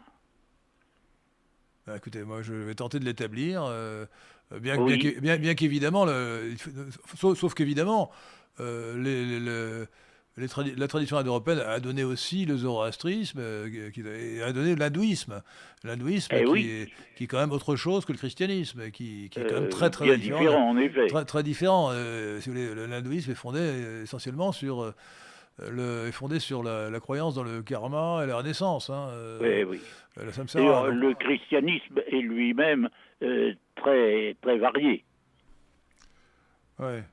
Euh, alors. Euh, voilà, donc autre question, autre question, je remonte en haut sur le fil de conversation en anglais de chat. alors, ah oui, alors Vidar qui devait nous interroger sur, sur Fafnir. Fafnir, ça devait être un dragon. Voilà, Sigurd a tué Fafnir euh, par sept, euh, sept cœurs, je sais pas ce que dire, alors que ce dernier était sous et piégé. Mais je ne me suis pas trompé, c'est Susanoo qui a tué Yamato euh, de la même manière. Oui, c'est ça. Donc, Vatar a fait un parallèle entre un, mythe japonais et, un mythe germanique. Cela dit, bon, euh, le, fait que quelqu'un ait tué un dragon, ce n'est pas quand même une correspondance qui prouve grand-chose quant à une origine euh, oui, hein. effectivement. c'est quand même le, le dragon, c'est le crocodile, c'est c'est aussi le serpent peut-être. Donc, euh, dans toutes les sociétés pré-indo-européennes, on peut imaginer qu'il y ait des croyances redoutables sur le dragon. Ça ne prouve rien. Hein. oui, oui, le dragon est universel. Le dragon est universel chez tous ceux qui ont rencontré des crocodiles. oui. Euh, alors, intéressant. Euh, existe-t-il un lien entre science et origine indo-européenne? La plupart des mathématiciens musulmans étaient des Perses, tout à fait. Euh, Louis Rougier avait avancé cette hypothèse, il me semble. Oui, bah, d'ailleurs, le, pas seulement iranien, le, zéro a été inventé. Le zéro, il, la numérotation de position a été inventée par les Indiens et pas par les. et c'était ensuite repris par les Iraniens qui l'ont transmis, euh, qui transmis aux, Occidentaux. Voilà. alors, on ne peut pas dire que les mathématiques soient apparues en Inde, elles sont, elles sont apparues euh, aussi, bien sûr, en Grèce. Hein, euh, voilà. Oui. Mais, indépendamment, semble-t-il quand même. Hein. On ne sait pas. Ah, je le crois, mais je n'ai pas étudié la question. Il peut, y avoir, il peut y avoir eu des influences, puisqu'après tout, Alexandre le Grand, 330 avant Jésus-Christ, était allé jusqu'en Inde. Donc, oui. Hein. Euh, alors, voilà. Euh, autre question? Alors je remonte. Euh, ah, que pense Monsieur Audry, le professeur Audry, s'il vous plaît, et Monsieur Delesquin, surtout le professeur Audry, des thèses du professeur Hans Günther Quelle thèse? Je ne sais pas, les thèses en général d'un auteur bien connu euh, sur les races, euh, qui était Hans Günther. Günther, G-U, tréma, N-T-H-E-R. Ah oui, bah, euh, je, les, je les adopte totalement. Rappelez-nous quelles étaient ces thèses, parce que moi j'avoue, je ne me rappelle plus très bien, je ne l'ai jamais lu Hans Günther. bah, je ne sais pas s'il a été traduit en français. ah, je ne sais pas, je, je, je l'ai lu jadis en, en allemand. Bah, C'est tout simplement que les, euh, euh, le type euh, racial des Indo-Européens, c'était le, le type nordique. Ouais. C'est ça. Alors une question, une question absurde. il faut D'ailleurs, cette idée est tout à fait répandue. C'était celle de Dumézil qui a, qui a dit cela en 1941. Eh ben, Mais quelques années euh, plus tard, il ne savait plus. Oui, bien sûr, il était prudent. Il était prudent. Alors, la, vérité, euh, c'est le genre de, de choses qui ne plaît pas à tout le monde. Moi, je crois que ce qui était vrai en 1941 l'est encore aujourd'hui. Oui, je crois que la paléogénétique confirme tout cela. Alors, je, je, je, je, cite au passage, parce qu'il faut bien euh, le faire. Euh, une question euh, absurde, sauf votre respect, de Clipéus Cladio. Pensez-vous que les Indo-Européens puissent être les douze tribus d'Israël? Bien sûr que non, ça n'a aucun sens. Les douze tribus d'Israël, c'est bien postérieur à l'existence des Indo-Européens, ça n'a strictement aucun rapport. Aucun, aucun rapport. Ah, c'est complètement absurde. les douze tribus d'Israël se sont constituées d'ailleurs sans doute vers, vers 700, 800 avant Jésus-Christ, pas avant. Hein. en tout cas, les, les, livres les plus anciens de la Bible, qui ensuite ont été repris et reconstitués euh, par euh, Esdras au, 5e siècle avant Jésus-Christ, ne, remontent pas avant euh, le 7e siècle et le règne de Josias. Hein. Donc, oui. voilà. alors.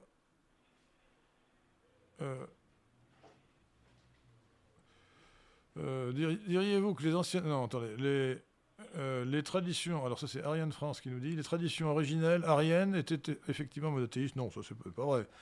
Euh, bien qu'elles semblassent davantage se raccrocher à un principe euh, immanent ou transcendant. Non, le, monothéisme n'est pas du tout dans, la religion ancienne à aucun stade des, des européens.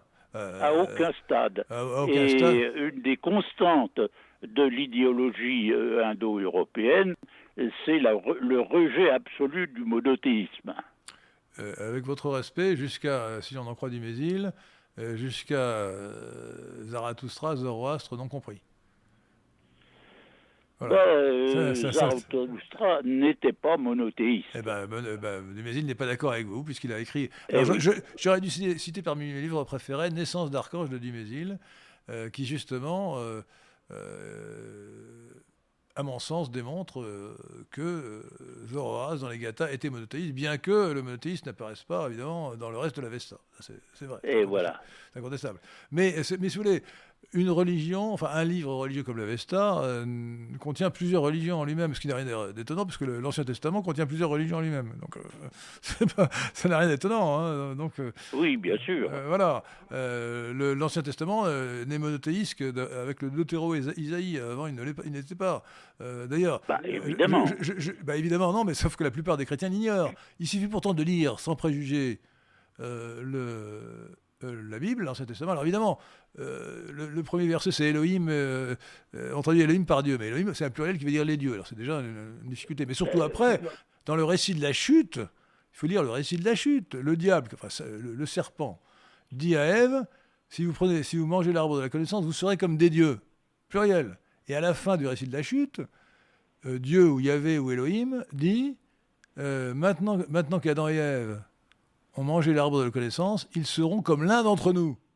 Eh oui. C'est quand même clair, c'est évident. Ah bah, c'est évident. C'est évident. Et, là, on traduit, ou on ne comprend pas la traduction de, du début euh, du, premier commandement euh, de Dieu dans le Décalogue, dans l'Exode, euh, où Dieu dit Vous ne devez adorer que, que, moi, il y avait, et vous ne devez pas rendre de culte aux autres, aux, autres dieux en leur faisant des statues. on, traduit eh par, oui. on traduit par idole euh, mm. Et les, lecteurs innocents s'imaginent que ça veut dire que euh, c'est l'affirmation que les autres dieux n'existent pas. Pas du tout. C'est l'affirmation que les autres dieux existent, mais qu'il ne faut pas leur rendre un culte. D'ailleurs, sinon, la jalousie de Dieu n'a pas de sens. S'il si, si, y avait été le seul, pourquoi serait-il jaloux de, Pourquoi serait-il jaloux? S'il n'y a pas d'autres hommes que moi dans, euh, sur Terre, je ne serais pas jaloux euh, de ma femme. Euh, évidemment. Et, d'autre part, à quel sens a une alliance entre Yahvé et le peuple élu si ce n'est pas une alliance contre contre les autres dieux et les autres peuples? Donc tout ça, donc mm. le monothéisme est une acquisition récente euh, hmm. du, judaïsme, euh, sans doute pas avant, certainement pas avant 539. Et hmm. euh, si Dumézil a raison, et si, pardonnez-moi, vous n'avez pas raison sur ce sujet, le, monothéisme dérive donc, comme l'a dit André Dupont-Sommer, comme il l'a suggéré tout au moins, d'une version du zoroastrisme, ou d'une version du mazdéisme. Voilà. Une version, pas, pas de toutes les hmm. versions imaginables, mais d'une version. Voilà. autre question? Bon, s'il n'y en a plus, nous allons revenir à notre sujet, la tradition indo-européenne. Peut-être pour récapituler, est-ce que vous pouvez nous récapituler alors les, les différentes, en termes clairs et simples, les trois étages de la tradition indo-européenne, du point de vue chronologique? Premier étage, le, circumpolaire et religion cosmique. La religion cosmique, qui est liée à l'habitat circumpolaire, la religion euh, des trois fonctions et la société des quatre cercles, euh, qui euh, vient avec le néolithique, donc l'agriculture et l'élevage, et il y a à la fin la société héroïque qui est liée à la période des invasions et donc de la différenciation des peuples indo-européens, et donc qui n'est euh, indo-européenne commune qu'en partie et même en, petite partie. Euh, les différences euh, s'accentuent de, de siècle en siècle.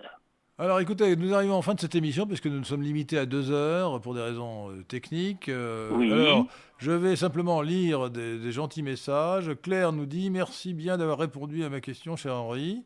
Euh, Michel Potager nous dit Bonsoir, je suis simplement impressionné du niveau intellectuel de cette émission, n'ayant pas un QI suffisant pour pouvoir comprendre. c'est embêtant parce que nous avons essayé d'être clair. Je vous souhaite une bonne, soirée et bonne émission à tous. Mathieu Vigueur, merci pour votre travail. Messieurs, bravo. Euh, et écoutez, nous allons terminer par une question euh, technique, scientifique. Que peut-on dire Ça, c'est Calodrome. Que peut-on dire sur l'apparition et la filiation indo-européenne du dieu romain Sol Invicus Sauf que vous avez une minute pour répondre. Sol Invicus en une minute. Euh, quand professeur Jean Audry. Sol Invicus. Quelle est la question? Que pouvez-vous dire de l'apparition, de l'apparition du et de la filiation indo-européenne du dieu romain Sol Invicus, le soleil invaincu je, ne comprends pas la question. Bah, ici, il y a une référence au, dieu euh, au soleil invaincu dans la, dans la tradition romaine, me semble-t-il. Oh, Sol Invictus. Euh, ça, vient très tard, euh, le Sol Invictus. Oui, mais la, question est de savoir si, si, ça, si, ça, si, ça, répond à une tradition indo-européenne ou si c'est complètement une innovation. C'est ça la question. Oh, c'est une innovation, bien entendu. Ah bah, je ne sais rien. Hein. Ça apparaît beaucoup trop tard euh, pour être une simple euh, conservation. Bien, alors cher euh, Jean Audry, professeur Jean Audry, cher maître et ami, je vous remercie de nous avoir apporté votre science. J'invite les auditeurs de Radio Athéna à lire Sur les pas des Indo-Européens. Sur les pas des Indo-Européens, édition Yoran. Ça vient de sortir, ça vient d'être publié. Et puis, eh bien, je vous adresse un grand merci. Et je remercie aussi euh, les réalisateurs de cette émission, c'est-à-dire Patrick Quetelon et Pierre de Tirement. Merci à vous tous. Merci à tous les auditeurs, surtout, surtout d'ailleurs à ceux qui ont fait un don. Euh, les dons, l'argent, c'est le nerf de la guerre. Et euh, je voudrais quand même vous dire que la tradition indo-européenne est née donc il y a 10 000 ans peut-être, ou avant. un peu avant. même un peu avant. et qu'elle est toujours vivante et que c'est à nous de la euh, rendre vivante en restant fidèle à ce que nous a apporté de mieux la religion de la vérité, euh, le, modèle des trois fonctions, entre autres choses, et, notamment euh, la fameuse formule, enfin, qui est fameuse maintenant grâce à vous, Jean Audry, la triade pensée, parole, action, dont le carrefour de l'horloge a fait sa devise. Pensée, parole, action.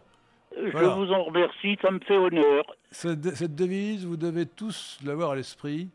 Votre pensée doit commander votre parole, qui doit commander votre action. Tout cela dans la religion de la vérité. Merci Jean-Audrey. Merci à vous.